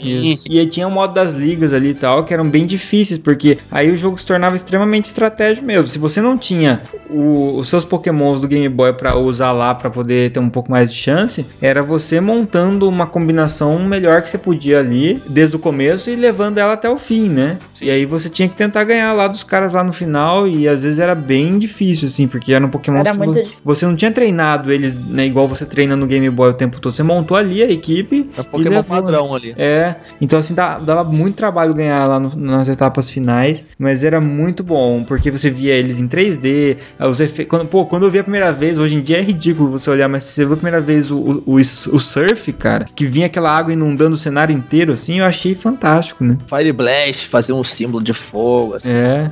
E narração, né? O, o, o narrador oh lá. my god, it's, it's super effective. Era falado assim. Muito Era bom. muito bom mesmo, cara. E falando no Nintendo 64 ainda, eles lançaram uma edição especial do console baseada em Pokémon, né, cara? Sim, é muito É. bonito. Azul, né? Muito bonito, cara. Ele tava na BGS, inclusive, ano passado. E, no- e também no 64 um jogo que é muito subestimado, cara, que é um dos jogos mais criativos e inteligentes, cara, e, e que deveria continuar e aumentar pro número de pokémons que tem hoje em dia, que é o Pokémon Snap. Muito eu bom. gostava, cara, eu gostava também. bom, cara, É- era bom. simples a mecânica, você só tirar foto de Pokémon e tudo mais assim, mas Cara, mas era uma série de segredos, de coisas que você tinha que fazer, e itens pra liberar, pra você conseguir as melhores fotos e um, sistema de avaliação de foto automático ali, muito interessante, porque no- normalmente ele conseguia mostrar essa foto sua é uma merda, porque o Pokémon não aparece num lugar bom, você não tá fora de foco. Tava de costas. tá de né? costa e tal. É. Então, assim, e você se sentia mais ainda imerso, porque na minha opinião era assim, pô, eu não sou um, um treinador Pokémon, mas o que me impede um dia de ir num parque, né, e, e realmente fotografar, né, a natureza Você ali, via eles do dia a dia deles, assim, né? Os pokémons. É. interagindo. E aí era o cenário da praia, o cenário da caverna, da floresta, e você via os pokémons naquele ambiente, né, cara? Era muito interessante. Nossa, era muito massa jogar Pokémon E tinha o Snap. personagem lá, que era o fotógrafo mesmo, né? Esse nome dele, Tracy, né? Que você jogava com ele, ele, tipo, você não ficava matando Pokémon, capturando. Você, tipo, só tinha os itens pra interagir, que você ia liberando. Ah, você tacava a pedra nele, aí ele se mexia. É, você joga a massazinha, né, alguns você usa a massa pra atrair o Pokémon, às vezes você usava a flautinha mágica lá, o Aí Pokémon dançava. O Snorlax se acordava, aí você pegava ele na pose melhor. Isso fazia você ter legal. que voltar nos cursos, né? Você, você passava por um lugar, depois você ia pra outra fase, depois tinha que retornar, porque agora você tinha um item que você podia usar e liberar partes novas que você não viu. Derrubar o Charmander lá no- na lava, o, Char, o Charmeleon na lava pra ele virar Charizard, né? Cara, que vou jogar Pokémon Snap de novo, esse jogo é muito foda. O único defeito dele, na minha opinião, na época, mas eu comprei ele, eu tenho ele aqui até hoje, o cartucho. O legal dele era isso, tudo essa interação, mas acho que pra fazer isso numa época tão antiga, né, você demandava muita memória, porque era inteiro 3D, você olhar pra qualquer lado, os Pokémons tinham seus, suas trajetórias, tinham seus comportamentos, e você podia interferir em tudo isso. Então foi muito curto, né, a quantidade de, de lugares é extremamente É, curta. é um jogo bem curto, né, cara? Você rapidinho termina ele. O jogo é tipo, ele é um, um- como se fosse um shooter on, né, on rail, né, que chama, né? Isso. Você ia andando, você só olhava, tipo esses é, Time Crisis, esses jogos da vida aí. Eu lembro que eu fiz 100% dele, se você tirasse foto de todos os pokémons, você no final é, liberava a fase do mil. né? Sim, que, do e que é super difícil tirar foto dele, né? Porque se você foca nele, ele, ele faz um negócio que atrapalha a sua foto. Ele tinha um escudo de proteção, você tinha que quebrar o escudo. É, muito foda. Eu gostaria muito de ver ele mais pra frente, sabe? Se eles tivessem feito um pro Wii U novo, com todo o gráfico novo, usando o controle do Wii U. usando o iPad, nossa, cara, ia ser foda demais. seria cara. animal, Nossa. Mas ah, isso eu acho que eu não vou ver acontecer, infelizmente. Que dó, gente. Realmente. Lágrimas escorrendo nos É. olhos agora. essa, essa daí entrou pra lista do Bach, assim como Onimusha. Shemui, né? Shemui. Sou órfão de Pokémon Snap e de Shemui, cara. É. Exatamente. O- Depois teve muito jogo whatever, né, cara, de Pokémon. Começaram a querer ganhar muito dinheiro em cima, mas tem muito joguinho nada a ver, o, né? o Puzzle League eu joguei. Ele é tipo um, um Tetris, assim, bem feitinho, cara. Bom, mas assim, não precisaria chamar Pokémon, né? É. Mas assim como a gente tem o Super Puzzle Fighter, que é o, o puzzle de Street Fighter, que é muito bom, cara. É, esse também é um muito, muito legal. Vale a pena jogar. É, teve aquele Pokémon Collision, né, pro GameCube, que era um Pokémon Stadium, só que para as versões mais recentes, né, dos Pokémon. Sim, teve o Stadium 2 na época também, aumentando o, O número para Silver, né? 251 Pokémon. É, Teve o Trading Game pra Game Boy, eu acho, né? Que era o simulando de carta. E os dois últimos que saíram também pra 3DS, né? Que foi o Rumble World Hum. e o, o Shuffle, né? é, que, Que são o- free to play, né? Um é um Candy Crush do Pokémon e o outro é um joguinho lá que você fica. Você controla o próprio Pokémon pra, pra dar porrada, né? É. muito massa. Eu gostei do Rumble. Eu tô jogando pra É, caramba. busca de graça, só que ele quer pay to win, né? Se tu quer jogar mais hoje, tem que pagar. Teve ainda acaba- algum do Wii lá que foi Pokémon Park, alguma coisa assim Não, também? tem um monte, cara. Tem pro DS, teve um monte de Pokémon Rangers, Pokémon Rescue Team, Pokémon não sei o que. É tanto jogo, mas isso aqui é joguinho, tipo, de estúdio menor, só pra captar dinheiro. E vai sair o novo jogo do Pokémon, né? Pra Wii U. É, É, o Poké ser- Tournament. É tipo o Pokémon de, de Tekken lá que fizeram. Ah, então, mas vai sair mesmo pro Wii U? Esse aí vai Vai. legal, esse é legal. Ah, legal, hein? Inclusive já, inclusive, já até confirmaram o Gengar como um dos personagens jogáveis. É, então, não não é o Snap 2 que eu queria, mas tá bom, tá valendo. Ô, Bak, no, no Pokémon Snap 2, tu tá com o Charizard na lava, ele vira o Mega Charizard. Olha aí.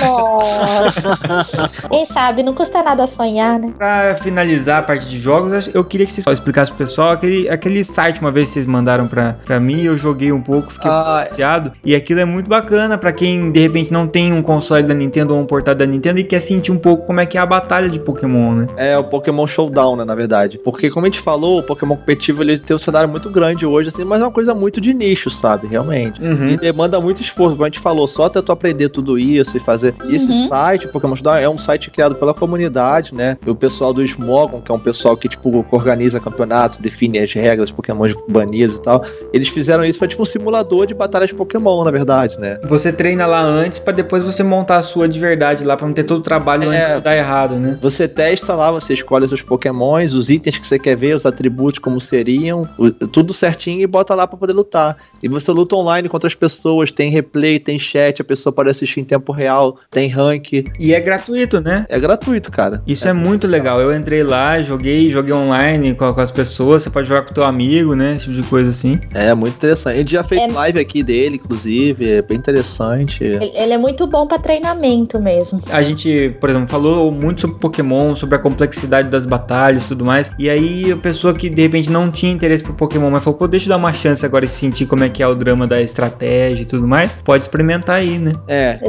Exatamente. o cara vai ter que dar uma pesquisada, mas é, mas é bem legal. E ele tem, é bem tudo em flash, atualizaram os sprites pros 3D. É lá, muito mais bonito que os primeiros Pokémon do, do É, Game Boy. muito maneiro mesmo. Tem o Pokémon se mexe, é tudo animado, bem maneiro mesmo. E tem umas batalhas em dupla, uns troços assim, né? Isso tem, existe todas as no- no- categorias. nos, nos Pokémons mais novos? Tem essa- batalha em dupla e em triplo agora também. É, então, eu até assustei. Mesmo eu que tinha uma certa familiaridade, já não tava por dentro de todas essas mudanças, assim. Não, é, tem muita coisa, evoluiu muito o jogo, realmente. Pokémon, como a gente falou, foi um evento pop, ele extrapolou, né, realmente, né? Tanto que tem o anime, né, que todo mundo conhece, que até hoje existe, né, que sai o É. jogo, aí eles atualizam pra nova saga, né? Isso dá um outro podcast só do anime. Daí. Não, e fora que Só eu não sei como é que o, eu comecei a ver o anime e o Ash era criança. Eu tô velho já e o Ash O tá Ash criança. cara. Pois é, cara, acho que devia mudar o nome pra Peter Pan, cara. É.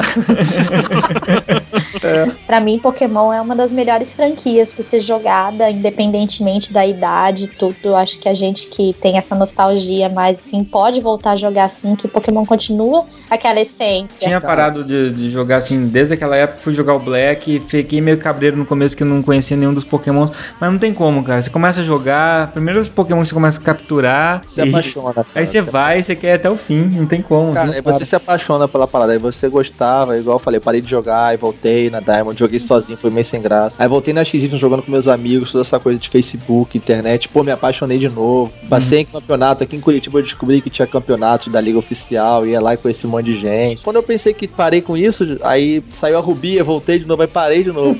aí agora começou Pokémon de carta, o card game lá. Que é antigo já, né? Mas eu nunca me interessei em jogar, nunca me interessei por Magic, essas paradas. Mas é aquele mesmo que lançava na época, que lançou na época da década de 90, continua o mesmo sistema, só que mais cartas. Só que ele foi evoluindo, né? Igualmente, né? Igual os jogos, né? Igual o Pokémon. Igual Pokémon. Hoje em dia ele mega evoluiu, né? Então.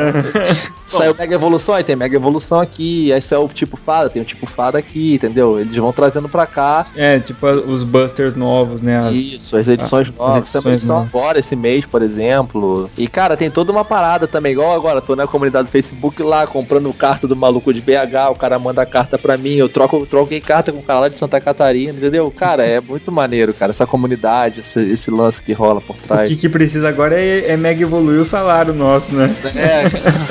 É, Isso aí realmente. ele tá com a pedra que não evolui até hoje, tá? Igual o Pikachu do Ash.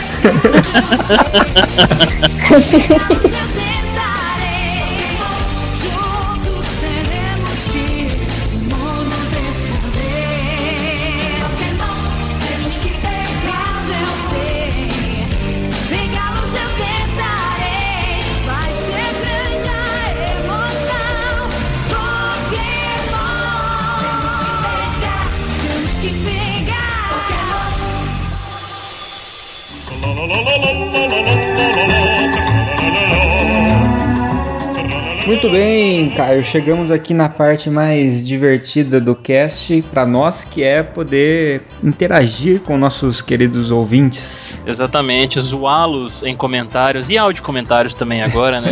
Eu, eu acabei de sair do meu treinamento Pokémon porque eu falei pouco nesse cast.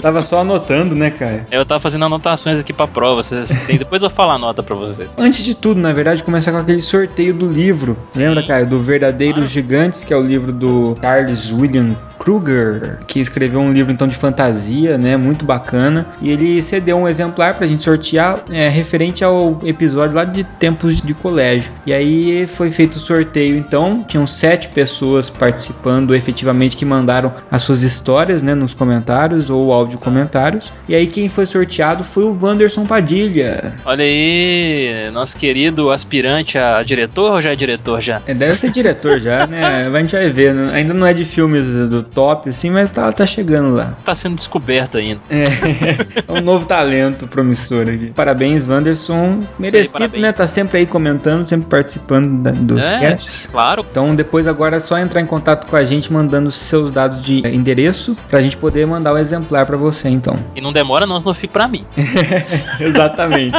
e agradecer também aqui o Charles, né, que gentilmente cedeu o seu exemplar do livro aí. É isso aí, Charlão. Valeu, cara. Vamos para o prim- primeiro e único áudio comentário desse episódio, que é da Jéssica mantendo aí o 100% de aproveitamento nos áudio comentários. Exatamente. Quero ver quem vai competir com a Jéssica no áudio comentário. Acho que não tem ninguém mais. Não dá, não dá, é impossível. Porra, Bossari, Corber, Man, cadê?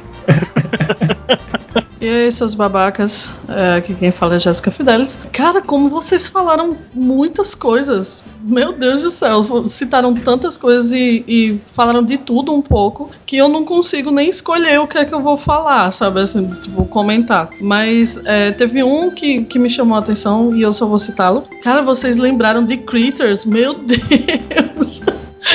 Cara, eu tinha um cagaço de assistir esse filme quando eu era pirralho que era incrível. Não tinha quem me fizesse assistir esse filme. E das vezes que eu tive a, oportunidade de ouvir o filme, porque eu não tinha coragem de, de olhar, eu tapava os olhos, eu ficava só ouvindo. E, tipo, o meu irmão ficava me trollando. Ficava tentando tirar a, a minha mão da frente dos meus olhos. E, cara, era, era desesperador. Eu não gostava e eu tinha um cagaço absurdo. De tudo que vocês falaram, porque foram muitas coisas, nossa, tá muito rico de, de informações e de citações a esse podcast. Eu amei a participação dos meninos, né, do, do Filmes e, e Games. Cara, muito bom, velho. Divertido, como sempre.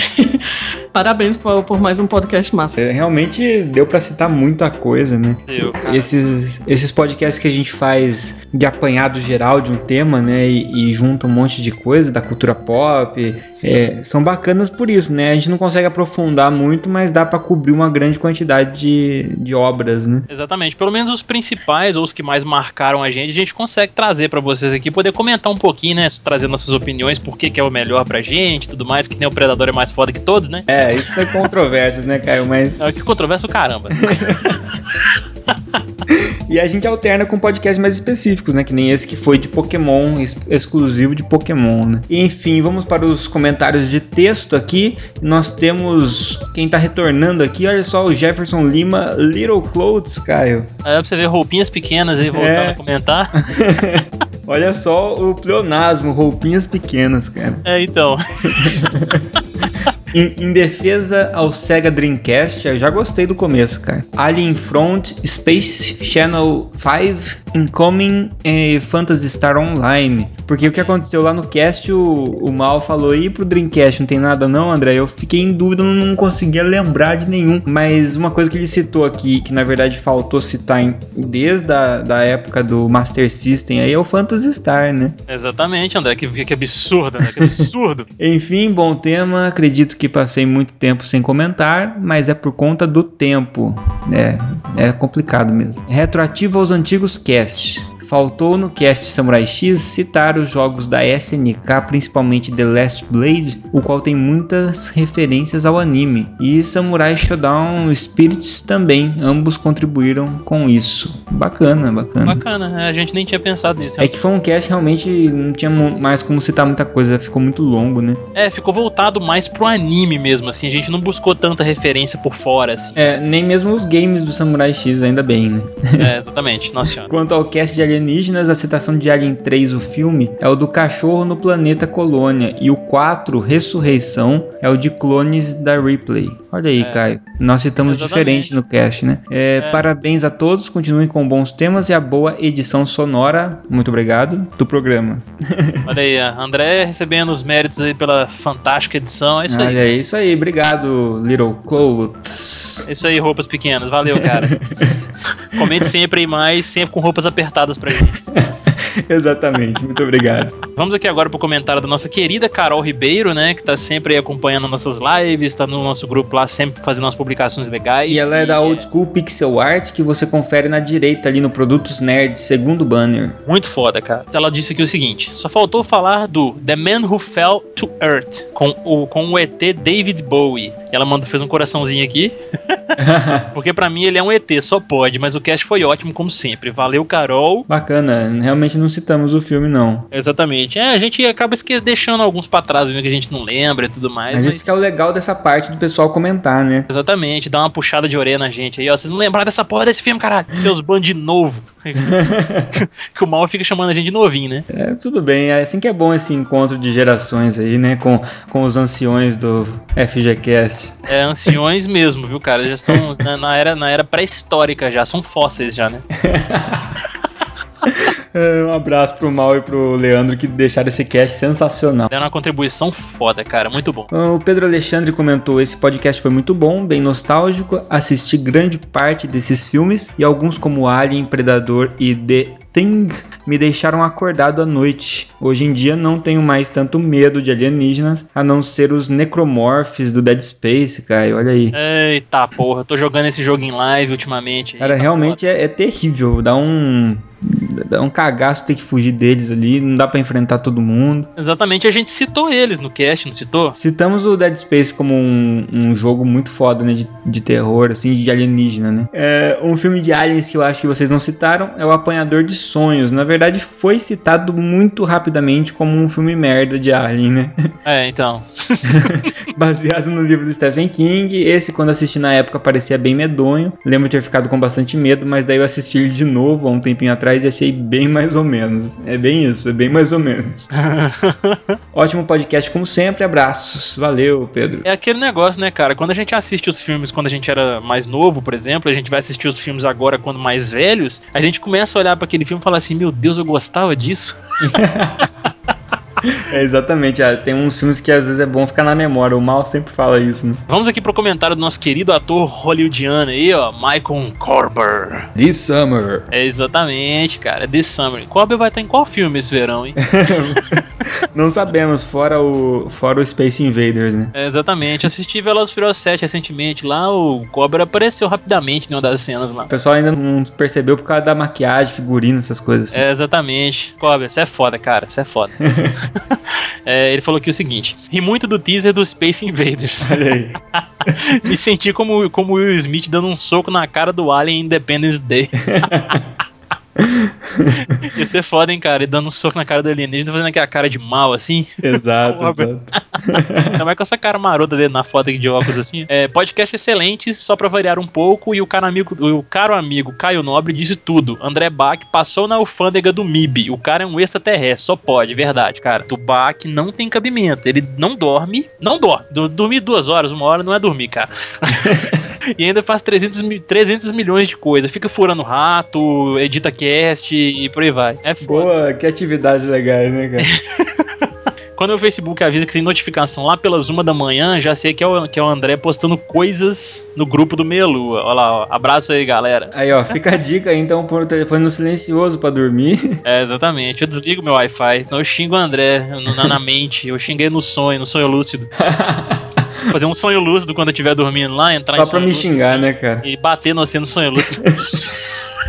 Muito bem, aqui o comentário do Rafael Borsari. Podcast de qualidade, edição digna de um profissional, com direito até uma chamada para o lançamento de Bollywood e, e conteúdo com opiniões excelentes. Não dá para esperar menos do Meia Lua. Pô, valeu. Valeu, cara. Sensacional o comentário, esse início de comentário já. Muito bom. Tem que começar sempre assim agora. É, exatamente. Tem que puxar o saco da gente. Mentira. Parabéns a todos, inclusive gostei dos convidados e vou dar uma verificada nos podcasts da galera do Filmes e Games. Isso aí, cara, é, a gente brinca até que é, um, que é o podcast complementar do Meia Lua, né? Já que eles falam mais de filmes e a gente mais de games. Exatamente. E só aproveitando aqui, meu cara André, rapidão, chupa mal. Você falou no início do cast aí que a gente não puxa a gente pro FGCast. Aí, ó. Aí, ó, toma essa agora. hein? Toma essa aí, ó. Toma Toma essa na agora. cara.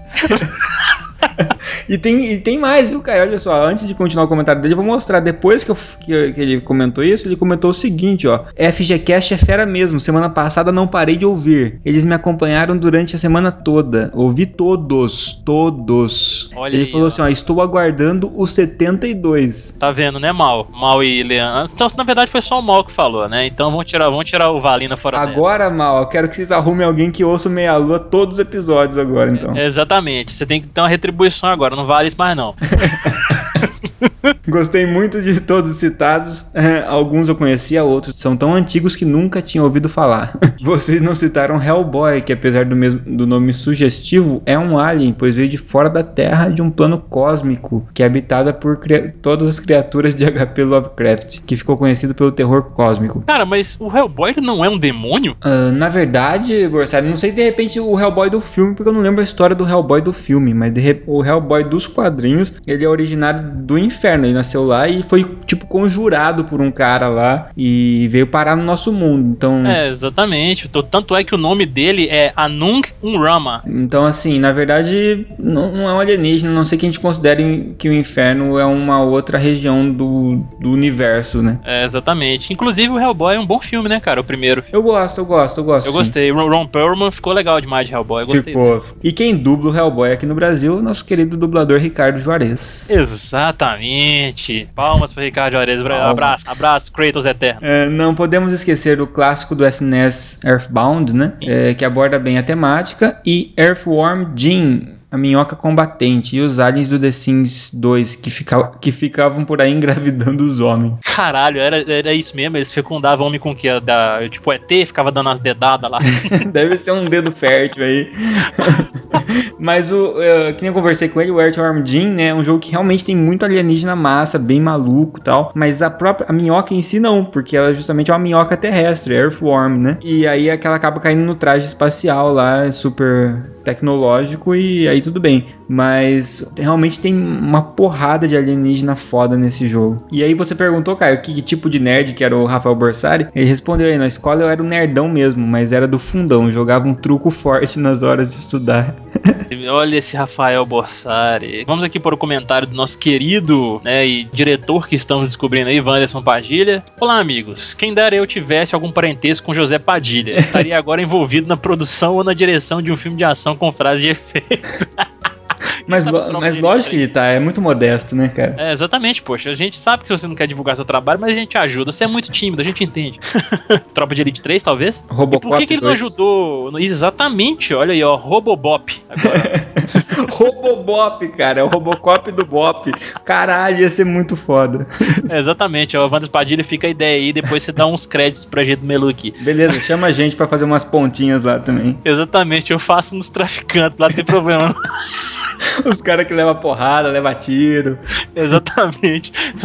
É, bom, vim lembrar de alguns ETs peculiares da cultura pop, como por exemplo o Etevaldo do Castelo Ratimbum. Cara, muito bem lembrado, cara. Um ET do Brasil. É, exatamente, o ET mais amado do Brasil, disse ele aqui. Ou o ET da animação Invasor Zim, desenho pouco conhecido, mas bem divertido. Ou o ET do Simpson, em que, em um episódio de Halloween, é revelado que eles são os verdadeiros pais da Maggie. Olha aí, Olha cara. aí. Aí é uma coisa que eu não sabia. Também não. American Dad também tem seu ET, mas vamos mais longe. Como não lembrar da dupla brasileira ET e Rodolfo? Ô, Rodolfo, Rodolfo, meu caro amigo. O Rodolfo a gente já tem, cara. Falta um ET aí, ó. É, exatamente.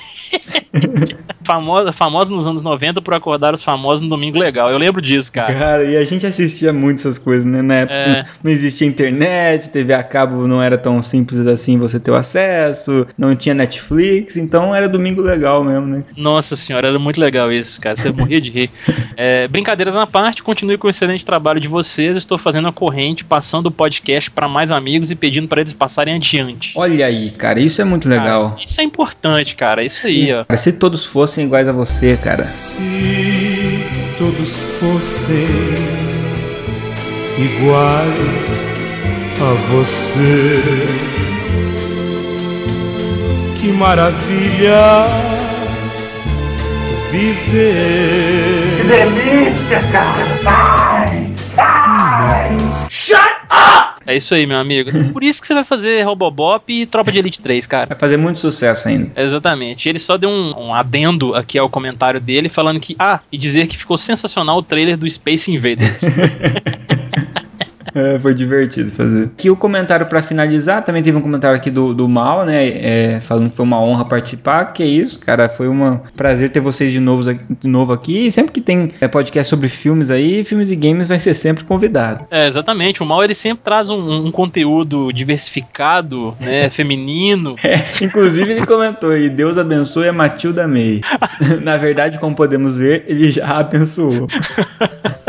É, Pra finalizar aqui o comentário do Elias Salles de Oliveira, adorei o podcast, primeira vez que escuto vocês, muito bom mesmo. Sobre os aliens nos jogos, vocês disseram que o jogo Doom não tem, mas esqueceram de mencionar o Doom 3, nele tem aliens sim, e pior, aliens encapetados. Valeu, galera.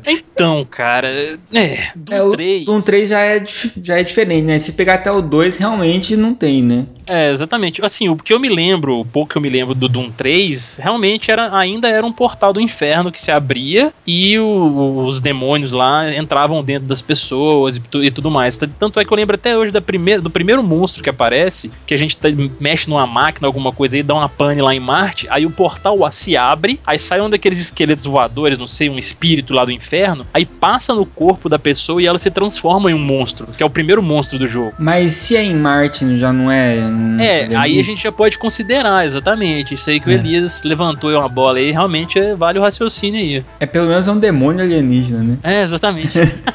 É do inferno alien, né? Mas beleza, valeu Elias e bacana você ter comentado aí pela primeira vez, ter ouvido, na verdade, pela primeira vez, né? exatamente, é muito gratificante pra gente, pessoas novas assim entrando e já achando os casts bons assim e tudo mais. Valeu demais, cara. É, muito espero que curta os outros anteriores e os próximos também. É, exatamente, vem muita coisa boa por aí. Aguardem, aguardem. Aguardem. E só comunicar aqui, assim como o Wanderson Padilha fez, né, o meu cara André, o pessoal que escutar aí, meus amigos, é, compartilha com, com conhecidos aí também, pessoas que vocês conhecem, que gostam desse tipo de conteúdo nerd, que querem se inteirar de determinados assuntos, assim, variados assuntos, né, não determinados, porque a gente fala de muita coisa diferente aqui, não só voltado a game, a gente sempre vai um pouco pra anime, vai um pouco pra filme, a gente vai, tipo, pega temas como sonhos lúcidos, Pega é, umas entrevistas, né, com pessoas. faz entrevistas, exatamente. Eu acho que as coisas que o pessoal mais pode ajudar a gente, né, Caio, é são com três coisas básicas, né? Mostrar pra outras pessoas, seja compartilhando, seja enviando para um amigo, pode enviar o MP3 pro amigo, pode fazer o que for. Sim. Ou é, também é, entrando no nosso no iTunes lá, né? E avaliando o nosso cast lá também, que é muito importante pra gente. E também entrando nos nossos grupos de ouvintes e grupos da- das lives pra interagir com a gente no dia a dia mais rapidamente. Exatamente, esse grupo do Facebook nosso, galera, dos ouvintes e das lives, eles são sempre muito movimentados. A gente tá sempre lá todo dia, toda hora, assim, a gente tá lá comentando alguma coisa e a galera lá é sempre muito ativa. Então vocês conhecem muita gente lá e ainda interagem com a gente. Exatamente. Então valeu pessoal pelos comentários. Isso aí, vocês são sensacionais, cara. Sensacionais. Bom, meu caro André, falando aqui agora um pouco dos nossos parceiros aqui, né, apoiadores do nosso site, falar aqui da Zillion Games, mandar um abraço lá pro nosso querido Ademir, né? Exatamente, a Zillion que vende jogos, é, action figures, consoles, consoles antigos, jogos antigos também. Exatamente. Se você é um colecionador, meus caras, aí, ó, vocês podem entrar lá na Zillion e comprar os acessórios antigos, jogos e consoles também, além dos novos também que tem lá. Sim, e dos produtos que eles estão fazendo cada vez mais parcerias aí com tem o, a fábrica Nerd tá com parceria com a Zillion, a Old. School Pixel Art também, né? Exatamente. É um Inception de parcerias aqui. Exato, exato. A Fábrica Nerd, poxa, vocês têm que acessar quem não conhece, porque é tão raro a gente conseguir produtos produtos legais no Brasil, né? Produtos nerds, canecas e tal. E as canecas e almofadas do Paulo são muito fodas, cara. Não tem lugar nenhum desse jeito que ele faz, assim. As cane- a, É. a qualidade das canecas é animal, não é porque é parceiro nosso, não.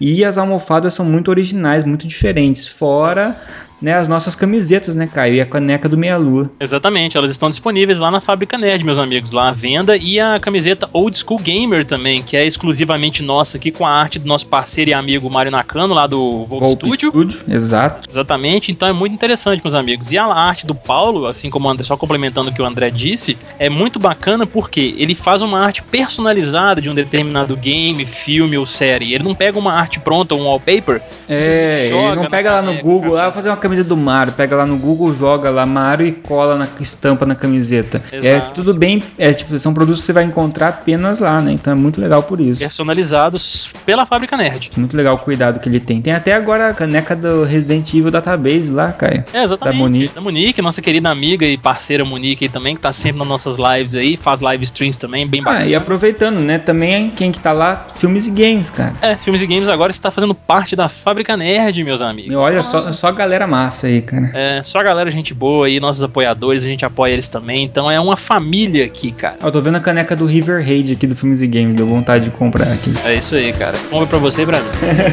Não. Só depositar o dinheiro, cara. Filho da puta.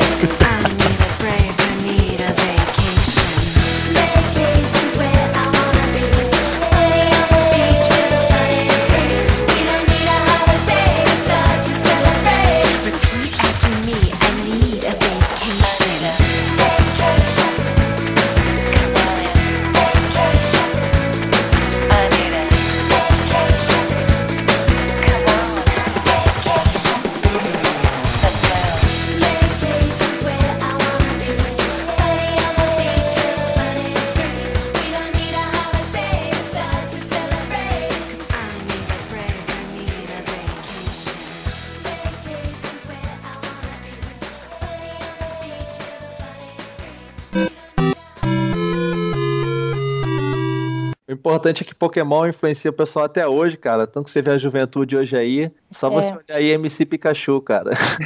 Nossa, Ai, meu Deus. influencia negativamente, Não, cara. Não, não, Sabe- Não, não. Tava no fluxo, a besteira. caramba. Não, tá bom. Eu vou, eu, eu vou deixar meu centro, meu, eu vou deixar meu centro de treinamento aqui agora. Eu vou, vou tentar minha sorte com o Brock ali, com o Onix, filho da puta. Abraço. Pikachu!